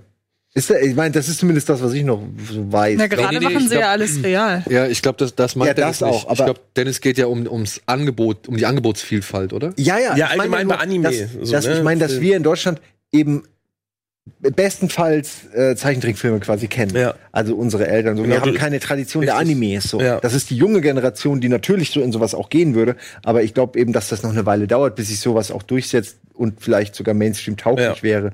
Glaube ich einfach. Se- selbst ein riesen Franchise wie Dragon Ball, so ne, was was ja ein weltweites Phänomen ist, was selbst in Deutschland eine so große Fanbase hat, schafft es ja nicht mehr als ein oder zwei Wochen in einem Kinosaal irgendwo zu Oder laufen. One Piece auch. Oder One gibt so Piece, wo Filme, zehn die Filme, nicht- ja. die irgendwie in, in Japan an die Kinokassen stürmen und hier lä- läuft das nicht im Kino. Obwohl ich, ich, also ich bin mir nicht ganz sicher, aber vielleicht ist aber auch die Strategie, die diese Labels wie Kase und so fahren, mit dem, oder Universum, Anime oder so, äh, oder die halt diese zielgerichteten Events haben, weil sie genau wissen, alle, die das sehen wollen, werden zu den entsprechenden Punkten kommen und werden sich da angucken. Das kann natürlich vielleicht auch sein, vielleicht machst du, probierst es mal aus, machst irgendwie wie ein regulärer Kinofilm vorstellen und die Kinos bleiben leer. Weil die Gruppe vielleicht doch gar nicht so groß ist, wie man denkt, oder sie nicht das Interesse haben, das im Kino zu sehen. Also ich meine, zum Beispiel bei Parasite haben wir es ja jetzt in Amerika erlebt. Der hat ja aufgrund seiner geringen Kopienanzahl einen sensationellen Einnahmeschnitt von über 120.000 Dollar pro Kopie gehabt, so, ja. Und ähm, ich glaube, vielleicht rechnet sich das gerade eben für diese Anime-Anbieter dann doch ein bisschen mehr, so. Oder beziehungsweise ist das halt einfach, ja, so kriegen sie alle auf einmal, die sich das angucken würden und nicht nur häufchenweise, während ein Kinobesitzer da hockt Ja. und sich denkt, scheiße, heute waren schon wieder nur fünf Leute in dem Film Ja. drin, so. Weißt du, was ich meine? Also, ich weiß Plus, es sie nicht. machen natürlich dann, also wenn es in weniger Kinos läuft, ich glaube, viele Leute, die daran Interesse haben, kaufen das später dann schon. Also sie machen dann zumindest an der Box Office ja später nochmal Mhm. ihr Geld. Also es ist wie so eine Waage, ne? Gehen die Leute weniger ins Kino, kaufen sie wahrscheinlich solche Filme dann häufiger mal oder, oder machen Download. Ich weiß ja auch nicht, wie die Zahlen sind, nur eine. Ja, oder wenn halt sowas einmal im Monat stattfindet, dann gehen Leute viel eher dahin, weil sie sagen, Ja, ey, das, das ja ist eh, weil du die Event. alle Event versammelst so, ne? unter Ja. diesem einen Tag, ja, auf Ja. jeden Fall. Ja, so. Ich glaube, für die News kriegen wir es, die, kriegen wir heute nicht mehr hin. Aber wenn du sowieso gerade am, ähm, am Aufzählen der Möglichkeiten bist, Filme noch zu sehen über die Kinostarts hinaus, könnten wir ja noch die Filme ins Heimkino bringen. Stimmt. Zu den Leuten. Ach komm, dann verlosen wir einfach mal äh, ein bisschen Ach, komm. was. Stimmt, haben wir ja auch noch. Wir haben hier unter anderem Ach nein, wir verlosen ja sogar noch mehr. Jetzt habe ich fast was vergessen. Wir verlosen hier unter anderem drei DVDs und drei Blu-rays von Ein Gauner und Gentleman. Der sehr schön ist. Der ein sehr angenehmer Film ist, schöne Abschiedsvorstellung von Robert Redford, sag ich mal Solo-Abschiedsvorstellung. Er tauchte ja auch noch mal Spoiler in Endgame ein äh, auf. Und äh, ja, hier geht's halt um einen Mann, der nicht aus seiner Haut kann und ständig Banken überfallen muss. Wer Auf sehr nicht? charmante Weise. Ja, auf sehr charmante Art und Weise. Also es ist wirklich der netteste Bankräuber, den du jemals erlebt hast. Okay, okay. Und ja, könnt ihr gewinnen, wenn ihr auf diesen Link dort unten klickt. Aber das war nicht alles. Denn ihr könnt noch unter anderem ein Plakat, leider geknickt, muss man dazu sagen, eine Funko-Pop-Figur, heißen die so? Funko-Pop? Und ein Steelbook zu Rocketman gewinnen, dem Elton John, wie habe ich es genannt? Nicht Musical, nicht Biopic. Ähm, Ich weiß. ja, egal. Also die, diese Mischung aus. diese Mischung aus. Meine eigene Wortschöpfung fällt mir jetzt nicht mehr ein. Diese, diese Mischung aus Musical und Biopic über das Leben und die, sag ich mal, Eskapaden des jungen Elton John mit Taron Egerton in der Hauptrolle, ne? Ist Taron Egerton, ja. Ja. Fand ich einen schönen Film. Hast du den gesehen? Hat ihn einer von euch gesehen? Der ist toll. N- Noch nicht. Ich bin nicht so der Fan von seiner Musik. Ich weiß natürlich, wer es ist und kenne viel von ihm. Aber die Musik, für mich ist das so Radio FFH auf dem Weg zum, weiß ich nicht. Ich Da- hab FFH gehasst. Alter, wie In meiner diese Ausbildung- Scheiße, Entschuldigung. Ja. Äh, Nein, ist ein Künstler und so. Ich, Mir lag der Film. sicher 10 Millionen Sachen, die gut sind, aber ey, ich kann, meine, meine Mutter hört das. Mir lag der Film leider zu nah an dem, an dem Queen, an dem, an dem Freddie Mercury-Film. Die la- war mir zu nah beieinander und da ich den, den Queen-Film sozusagen nicht so, nicht so spannend fand, und jetzt, jetzt noch, ein, noch jemand aus England mit seiner Musikkarriere. Aber der ist schon gut, Aber der oder? geht, der geht, kann man schon der gucken. gibt deutlich mehr Vollgas, ne? Also der ist Ja, ungeschönter. Ja, aber ich, Ich finde ja das vielleicht, Zitat. vielleicht im nächsten Frühjahr irgendwann. Ich finde ja das Zitat, das sie auf die Blu-ray gepackt haben, sehr spannend. Rocketman hat all das, was Bohemian Rhapsody vermissen ließ. Sex, Drugs and Glamour, wo ich mir denke, wow, also Okay. ein Zitat auf die Blu-ray von einem Film packen, auf dem ein anderer Film gedisst wird, ist ganz schön hart. schon viel besser als dieser andere Film.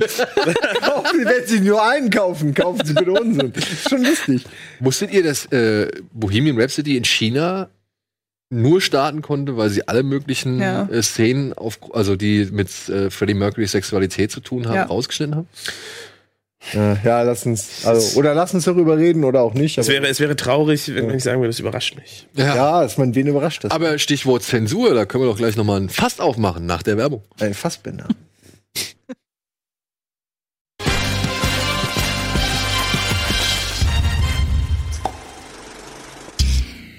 Hallo, willkommen zurück zur aktuellen Ausgabe Kino Plus. Und ja, im Eifer des Gefechts haben wir natürlich vergessen, den Gewinnspiellink einzublenden von äh, für Rocketman. Da ist er. Und weil wir so doof waren und das vergessen haben, also weil ich so doof war und das vergessen habe, gibt's noch gleich ein weiteres Gewinnspiel oben drauf. Denn wir verlosen noch vier Character-Poster zu Terminator Dark Fate. Die seht ihr jetzt unter anderem hier eingeblendet. Die sind richtig schön groß und die könnt ihr ebenfalls, also eins davon könnt ihr gewinnen wenn ihr auf folgenden Link klickt, der jetzt ebenfalls eingeblendet wird. Posternator. Ich mag das Design vom Rev 9 sehr gerne, zumindest das, was ich davon gesehen habe. Ich mag's auch, aber ich frage mich schon, warum man als Maschinen dann quasi das nochmal umdesignt. Also es gibt logisch keinen Zusammenhang. Warum sollten die zwischen Modell T800 und T irgendwas sagen? Ey, lass uns dieses Skelett noch mal anders machen. Irgendwie, ich fühle mich heute sehr kreativ. Lass doch mal irgendwie das umstrukturieren. Doppelte Power. Ist es so? Hat es ein, es sieht ja einfach anders aus. Also, Ich find's- ich nein, find's- Moment, ich meine nicht, ich meine nicht, dass sie das noch mal den T1000 um den T800 gemacht haben. Das finde ich super. So, die Idee, Aber der, der ein- Skelettkopf sieht Ja. anders aus. Das meine Ach so. ich. Die haben den ein bisschen umdesignt und das ist so. Ich stelle mir halt so, weiß ich nicht, ich stelle mir das Skynet vor mit so, ach, heute fühle ich mich irgendwie. Nee, komm, lass das noch mal neu machen. und die so, alles noch mal neu. Nein, nein, nein, nein, nein, nein, nein, nein, hier kommt es noch mal zurück. Äh, Ja. so. Und dann Ähm. den Stahl in die Hand nimmt, weißt du, pam, pam, Skynet nimmt den Stahl in die Hand. Ich weiß nicht, so ein Arm halt. Arm der steht, halt, der dicke steht auch noch selber am Fließband. Ja, So, ne, ein er macht's Gauner doch selbst. und- Nein, Skynet ist das Fließband. dann. Alles machen. Alles muss der selber machen. Alles Diese muss er Poster, genau. Ja. diese die Poster sind, Terminator versagen am du musst es Was nicht machst du, dahin- die weil du es da hinstellen sollst. Ja, siehst du? Was du mit mir machst. Ohne was runterzuhauen oder kaputt zu machen. Ne? Ja, ja, ja. ja. so, reicht. Lass doch. Es wäre keinem aufgefallen. Könnte gewinnen. Den Rocketman. Ja, genau. So, und sehr schön ist eine der besten Szenen in äh, The Rock. Kennen Sie ja nicht den Rocketman? Sie sind der Rocketman. Weil ihn mit der Rakete aus dem, aus dem Turm rausballert. 152 mal 244 Zentimeter übrigens sind diese Plakate groß. Also dementsprechend. Nochmal Ui, wie das ist aber ordentlich. 152 mal 244. Also ihr Braucht müsst man euch, also Platz? ja, ihr müsst euch große Rahmen besorgen oder viel Platz einräumen für diese Terminator Dark Fate Polos, äh, Poster. So, aber jetzt haben wir alles erledigt, ne? Jetzt ist Ich glaube der, schon, ja. ja. Ähm, habt ihr mitbekommen? Habt ihr den Tatort gesehen am Wochenende? Ich habe nur mitbekommen, dass sich wieder jemand darüber, dass jemand darüber geschrieben hat. Äh, und Noch dieses Bild. Eigentlich sagt das schon alles, was Herr man Schiller war sehr gelangweilt. Äh, Schiller war sehr gelangweilt. Tatsächlich Ja, habe ich klar, weil, jetzt. keine, weil keine Panzerfaust vorkam, oder wahrscheinlich? Naja, aber dafür wurden. Äh, du hast, hast du gar nichts davon mitbekommen? Na, ich weiß nur, dass sich Til Schweiger auf Facebook über den Tatort aufregt. Das schalte ich mental doch ab. Das, also, das, nichts Ja. davon interessiert mich. Aber der Tatort könnte dich vielleicht interessieren. Okay. Es ist tatsächlich einer dieser wenigen Tatorte, wo ich mich als absoluter Tatortgegner wirklich drüber freue. Okay. Denn es ist einer dieser Muro-Tatorte, also mit Ulrich Tuko in der Hauptrolle. Und die haben ja schon hier und da gerne mal andere Filme sehr kräftig zitiert, sagen wir es mal so. Unter anderem Spiel mir das Lied vom Tod gab es einen, den täglich grüßtes Murmeltier gab es einen anderen. Und der neue ist halt einfach mal das Ende oder Assault on Precinct 13 von John Carpenter. Und das aber auch wirklich eins zu eins. Ja. Also nicht ganz eins zu eins, aber trotzdem, weißt du, da steht dann halt Vater und Tochter stehen am Eiswagen und dann kommt das Auto langsam angerollt, dann geht die Scheibe runter, dann wird hier schön, dass der, der, der Sturmkarabiner mit Schalldämpfer vorne drauf wird schön langsam durchs Fenster geschoben. Und ohne zimperlich zu sein und dann Aber wie kann das denn langweilig sein? Er hat sich ja beschwert scheinbar. Naja, das Problem ist, ich, ich Jetzt hab, ich hast hab, du verstanden, wo da der, die Kollision Ja. stattfindet. Das ist super interessant. Ich habe ich hab mir sozusagen, äh, ich bin dann auf den auf seinen, seinen Facebook-Post gegangen und habe dann sozusagen mir die Reaktion da unten mal angeguckt, wer denn sozusagen, also sagen wir mal, welche demografische Schicht sagt, oh, das war ja super langweilig. Das war dann immer so, so Uschi, die 60-Jährige, so ist nicht mehr mein Tatort, das ist ja super langweilig. Und, und alle, die sagen, ja, das war wirklich was Geiles, waren eher so junge Leute. Ja, Das er heißt, hat du- überraschend viel Gegenwind bekommen und normalerweise kriegt Schweiger für alles, was er schreibt, gerade für, ich meine, er, er postet ja auch regelmäßig, wenn, wenn er Verrisse seine eigenen Mhm. Filme und macht sich dann darüber lustig. Und er kriegt auf seiner eigenen Facebook-Seite ja immer super viel Unterstützung, weil man hat ihn ja nur abonniert, wenn man ihn irgendwie gut findet. Mhm. Ja. Und das, da war ich, ich habe nämlich auch geguckt und war echt überrascht, wie viel Gegenwind er bekommen Ja. hat. Und ich muss sagen, ich habe jetzt den, den, den, den Anfang geguckt. Ich habe so 40 Minuten, bevor ich heute die Sendung zur Sendung gekommen bin, äh, konnte ich noch mal reingucken über die ARD-Mediathek. Und mir hat es gefallen. also Es mir hat das halt- wirklich gefallen. Das ist teilweise richtig plump, ne? Da kommt dann irgendwie im, im, im, im Gefangenentransport, ne, macht der eine Typ die Klappe auf. Und dann, was sagt der? Oh, bei der Hits nach, bei der Hits nach, äh, oh, was ist da bei Offenbach? Irgendwas mit B. Keine Ahnung. Oh, Ich wusste noch nicht mal, wo Konstanz ist. nee, Offenbach. Offenbach kenne ich, aber Oh, was sagt denn der da? Bei der Hitze nach irgendwie Büschen rausfahren, ich kotz in Kübeln. Fenster wieder zu. Ja. Und dann irgendwann, und dann, und dann irgendwann gibt's hinten im, im Wagen gibt's Stress und so und dann vorne die beiden Jungs, ey, was los? Alles gut da hinten? Er macht wieder, er schiebt wieder das Ding so auf. Ja, meine Pumpkin hatte Samenstau, alles Rotsche. und so. Ah, Und aber, also da sind wirklich fremdschämige Momente drin, ja, wo ich halt auch Til Schweiger verstehen kann, wenn er sagt, das ist scheiße gespielt. Aber im Endeffekt ist es halt wirklich einfach komplett die Kopie von, von Anschlag bei, halt- bei Nacht. Tatort ist halt einfach so, die Leute mögen es, weil es halt immer das Gleiche ist. Und dann, wenn die dann mal was Neues probieren, ist es klar, dass dann gerade die, wahrscheinlich die damit nie was anfangen können, sagen können, ja, es, es ist zumindest mal schön, dass ihr zeigt, dass es dann noch, dass es scheinbar in diesem Tatort-Kosmos, in, in diesem St- Städtezirkel, dass es dort Leute gibt, die Ambitionen haben, mal was auszuprobieren, die nicht sagen, ich fahre die gleiche Schiene, weil alle das sowieso kennen und Aber dann sehen sollte wollen. doch gerade Till Schweiger eigentlich auf seiner Seite sein, weil wenn man Schweiger was nicht vorwerfen kann, dann, dass er bei seinem Tat oder bei seinen Tatorten das gleiche gemacht hat wie alle anderen auch. Es ist aber Till Schweiger. Ja. Ja, Till Schweiger Schweiger- ist nicht zu kontrollieren. Ich weiß, ich wollte das auch nur noch Vor allen mal. Dingen, der ist ein Intellektueller. der zerdenkt die Dinge. Aber, weißt du, geht dann hin und lädt halt nur die Leute ein, von denen er weiß, dass er eine gute Kritik von denen kriegt, zu seinen Pressevorführungen ein.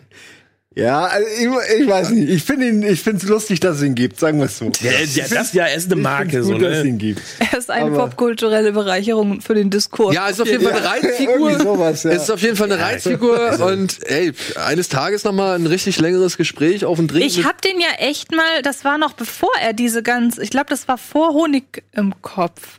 Da habe ich ihn ja echt mal angefragt, ob ich, ja, ich hätte, würde gerne ein Interview mit ihm führen und zwar nicht über seinen Film, das war wahrscheinlich der Fehler, sondern ich würde einfach ganz, ich würde einfach ganz gerne mit ihm über, über Film generell sprechen, nicht über seinen Film, so. Was Und- ja eigentlich, glaube ich, sein Thema ist, Ja, weil der ja schon sich enorm auskennt. Denke ich mir nämlich auch. Angeht. und dann wurde Unfassbar. mir ausgerichtet von seiner Agentin oder wer auch immer das war, er spricht generell nicht mit Filmkritikern. Wo ich mir auch so denke, gut, dann will er den Diskurs ja offenbar direkt vermeiden. Ja, Also, ich meine, er ist ein bisschen empfindlich. Ja, aber Till- Glaube ich nicht. nicht über ich glaube nicht, dass Till Schweiger empfindlich ist, Simon. Nee, ich meine, er hat halt so oft auf den Sack gekriegt, schon sehr früh, dass er je- sich jetzt mit Ja. dem Erfolg natürlich äh, dickeirig äh, das erlauben kann. Ja. Ja. Ist halt so, dann hätte man früher nett sein müssen. Wenn einer nett gewesen wäre, hätte der heute noch einen guten Draht zu ihm. Das garantiere ich euch. Zu sein, weißt du, zu der Zeit der bewegte Mann Ma- oder so. Wenn Ja, Manta, einen Manta ist bis heute ein Klassiker. Ja, aber hättest du äh, Ey. jetzt noch Time, Wayback Machine Herr, irgendwie im Schwei Internet- Herr Schweiger, Knocking on Heaven's Door halte ich für einen wundervollen Film und auch der Eisbär finde ich immer noch großartig, gucke ich mir immer noch gerne an. Selbst die Stellen mit ihnen. Die ziemlich viel sind, das ist nämlich sein Film. Mann, wie Sie sehen, kann ich auch Comedy. Ja.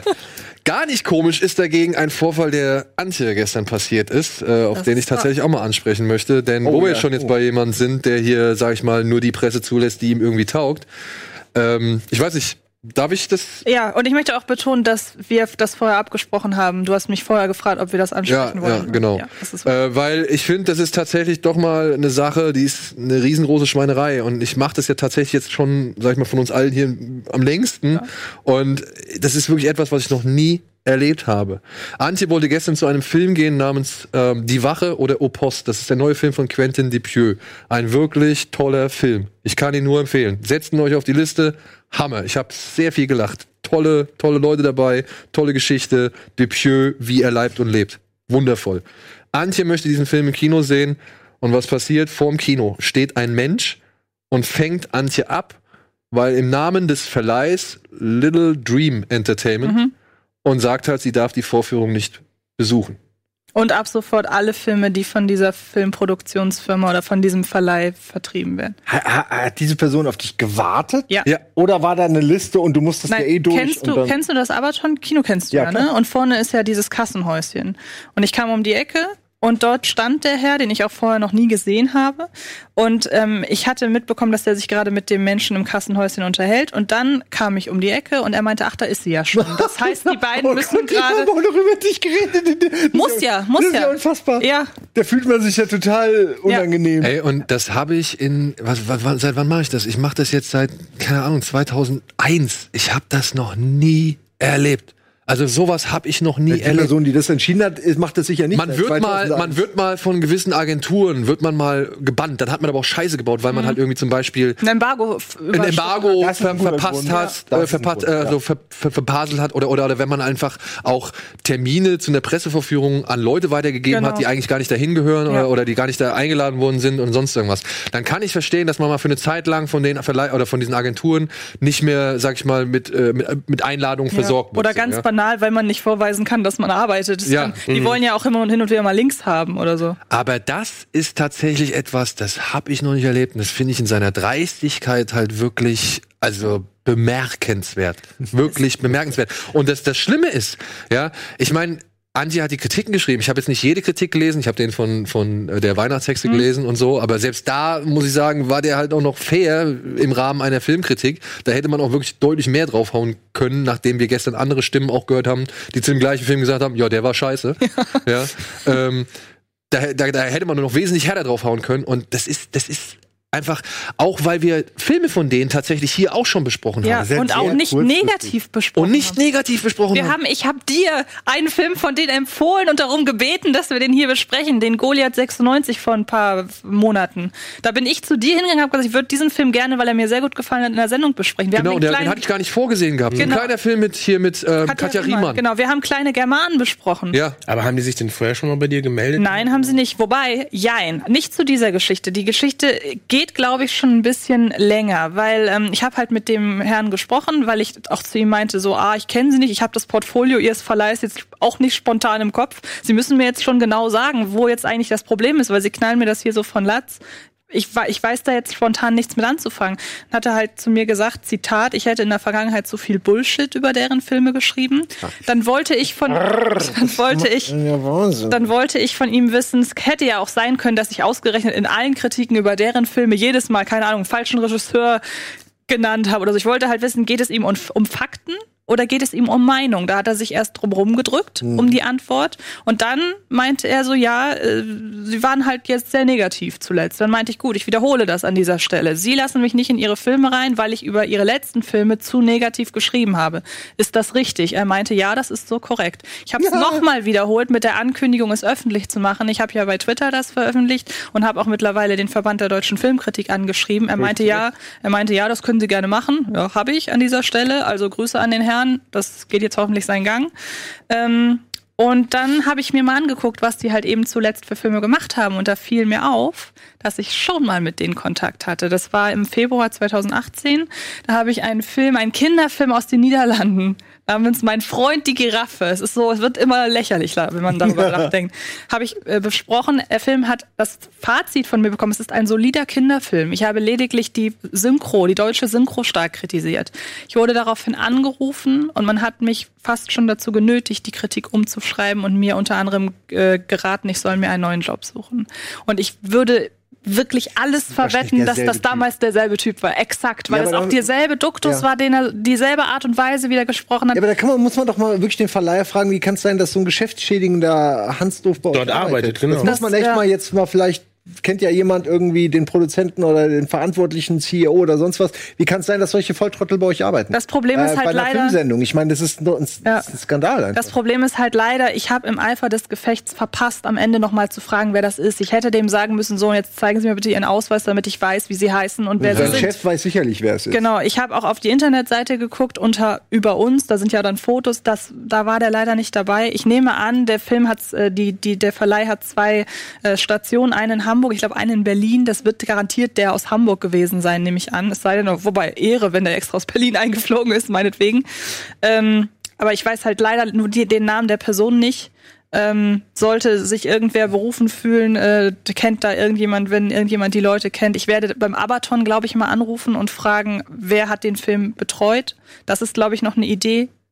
Aber und ich überlege halt auch tatsächlich an den, an den Presse- oder Journalistenverband direkt nochmal mich zu wenden. da könnte man es da draußen, der eine oder andere schreibt vielleicht, "Hm, ist aber kleinkariert, aber nee, im Gegenteil, da geht es wirklich um die Grundlagen, dass Ja. man, dass man ausgeschlossen wird von Genau. der Bemusterung, äh, damit eben nur schön die Leute, die schön rumschleimen irgendwie und, und vielleicht noch Geld Und das Schlimme äh, ist- ihre Ratings nach oben. Auch diese, dieser Druck, jemanden anzurufen und dem auf den Sack zu gehen, Ja. das ist halt unterste Schublade. Das kenne ich aus der Gaming-Branche seit 15 Jahren. Da wird das seit 10 Jahren nicht mehr gemacht. Also ihr seid wirklich hier mit irgendwelchen Mafia, Mafia-Methoden am Start. Und es ist mega unangenehm, das zu hören, weil ich nicht glauben kann, dass es noch heute Leute gibt, die so unreflektiert im Social-Media-Zeitalter mit ihrer Marke umgehen. Ja. Das ist sicher nicht seine Also Marke, halt weil er zerstört gerade eine Marke, die nicht ihm gehört. Und vor allem, vor allem, was halt auch noch, was noch zusätzlich so bedauerlich ist, O Post oder halt die Wache, der kann ja gar nichts dafür. Nee. Der kann Ja, gar genau. nichts dafür. Ja. Der Film ist echt, der, wie gesagt, also von meiner Seite eine absolute Empfehlung. Und ich habe mich richtig auf den gefreut, weil ich Quentin Dupieux äh, Humor wirklich sehr mag. So, Ja. Also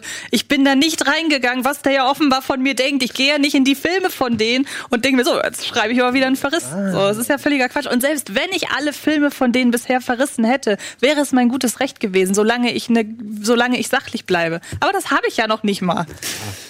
Und dann kommt noch hinzu, wo du gerade das mit Meinungsfreiheit noch eben gesagt hast, als ich, ich habe ihn darauf hingewiesen und meinte, sie, ihnen ist der Begriff Meinungsfreiheit aber schon geläufig, woraufhin er halt wirklich meinte, ja, dann müssen sie ab sofort ein Kinoticket für unsere Filme lösen.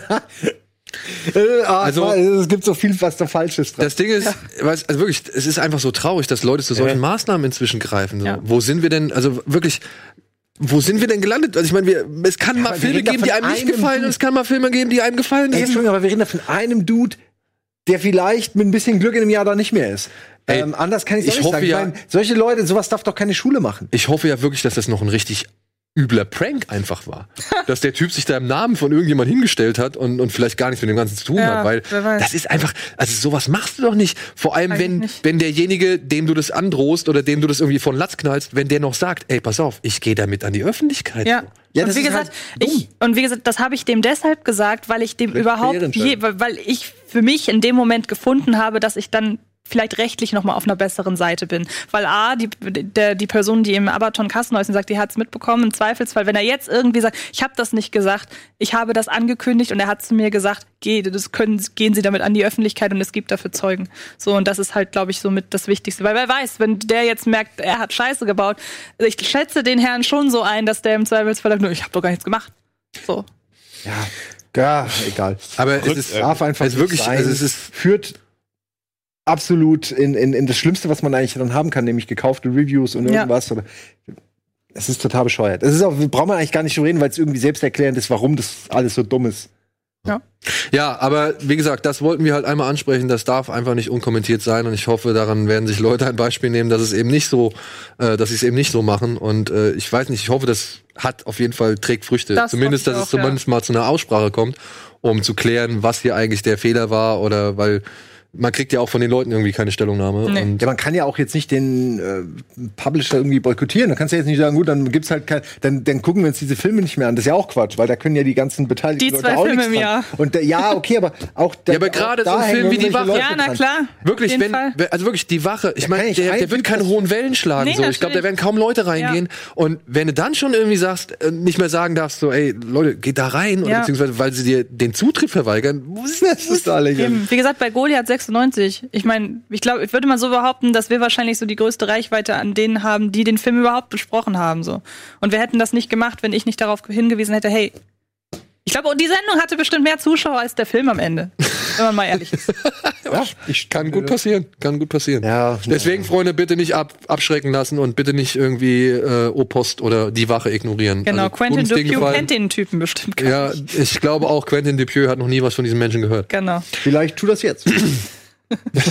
Nein, mein erster. Das wäre geil. Wir schreiben Quentin Dupieux an Ja. und sagen, Alter, sorg mal dafür, dass hier in Deutschland da aufgeräumt wird. Ja. Genau. Schick Rubber vorbei. Also schick deinen Killerreifen oder deine Wildlederjacke. So. ähm, ey, kriegen wir noch einen Trailer als kleinen, hm, kleinen Komm, hau nicht, doch mal draus positiven Abschluss raus? Den neuen von Guy Ritchie. Den neuen von Guy ich Ritchie. Gentleman. Gentleman. Mit Matthew McConaughey. Ach, echt? Okay, Ich vielleicht. glaube ja. Oh, Charlie Hannem? Ja. Sehr gut. Oh ja, sehr Ah, gut. ja. Aber ein bisschen Ton bräuchten ja. wir hier noch. Wer war denn der Anne? Ist es, ist, ist Hugh es Grant? Hugh, Hugh Grant? Ja. Ja. character. Your boss, Mickey. Yeah. Listen, you're too smart to be blackmailing us, Fletcher. Sweet Mary Jane is my vice. Your poison, on the other hand, is and always has been the destroyer of worlds. You're out of touch, and I would like you to consider an offer. I am not for sale. The plot Er ist aus James Bond, ne? Der Asiate. Der aus Last Christmas, oder? Und aus. Ähm, Colin Farrell auch noch da. He's a hungry animal. Sah entweder aus wie ein Zigeuner, äh, Dingsbums. Balance. Our antagonist explodes on the scene like a millennial Gypsy. Camp. Bitte, bitte mehr Snatch, bitte, bitte weniger Rock'n'Roller. I think you need to see this, boss. How do they find it? I'm making inquiries. His name is Fahak, but spelled with a PH, so it sounds like Fahak. Please! Alright, Fahak, Kanda Fahak. Down.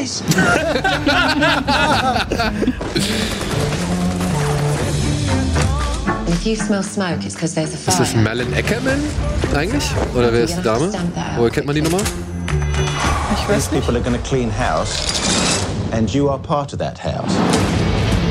In the jungle, the only way a lion survives, not by acting like a king, Oh, by being the king. Oh. Brilliant.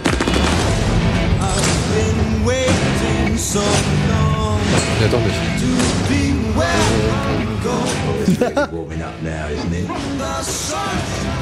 Der könnte gut werden.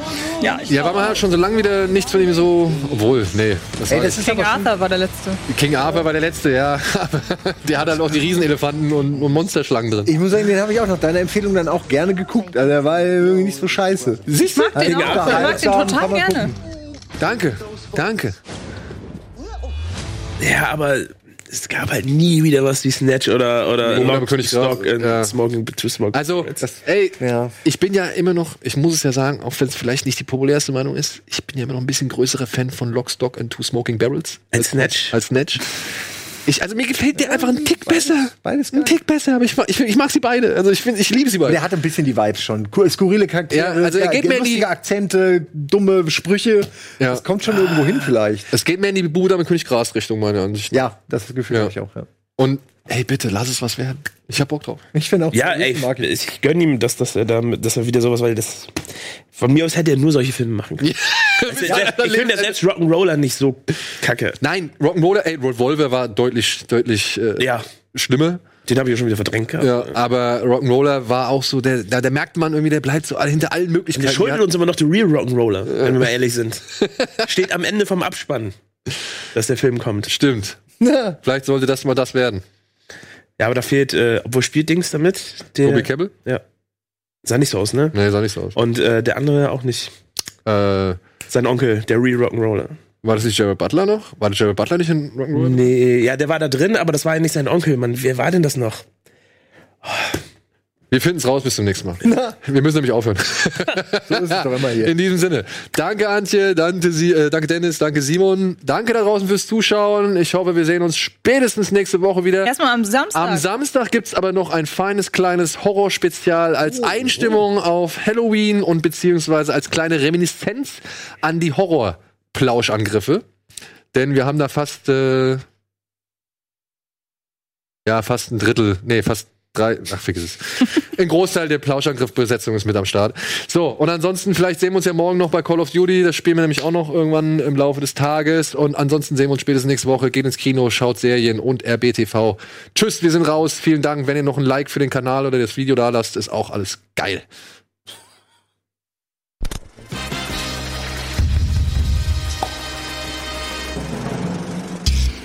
Diese Sendung kannst du als Video schauen und als Podcast hören. Mehr Infos unter rbtv.to/kinoplus.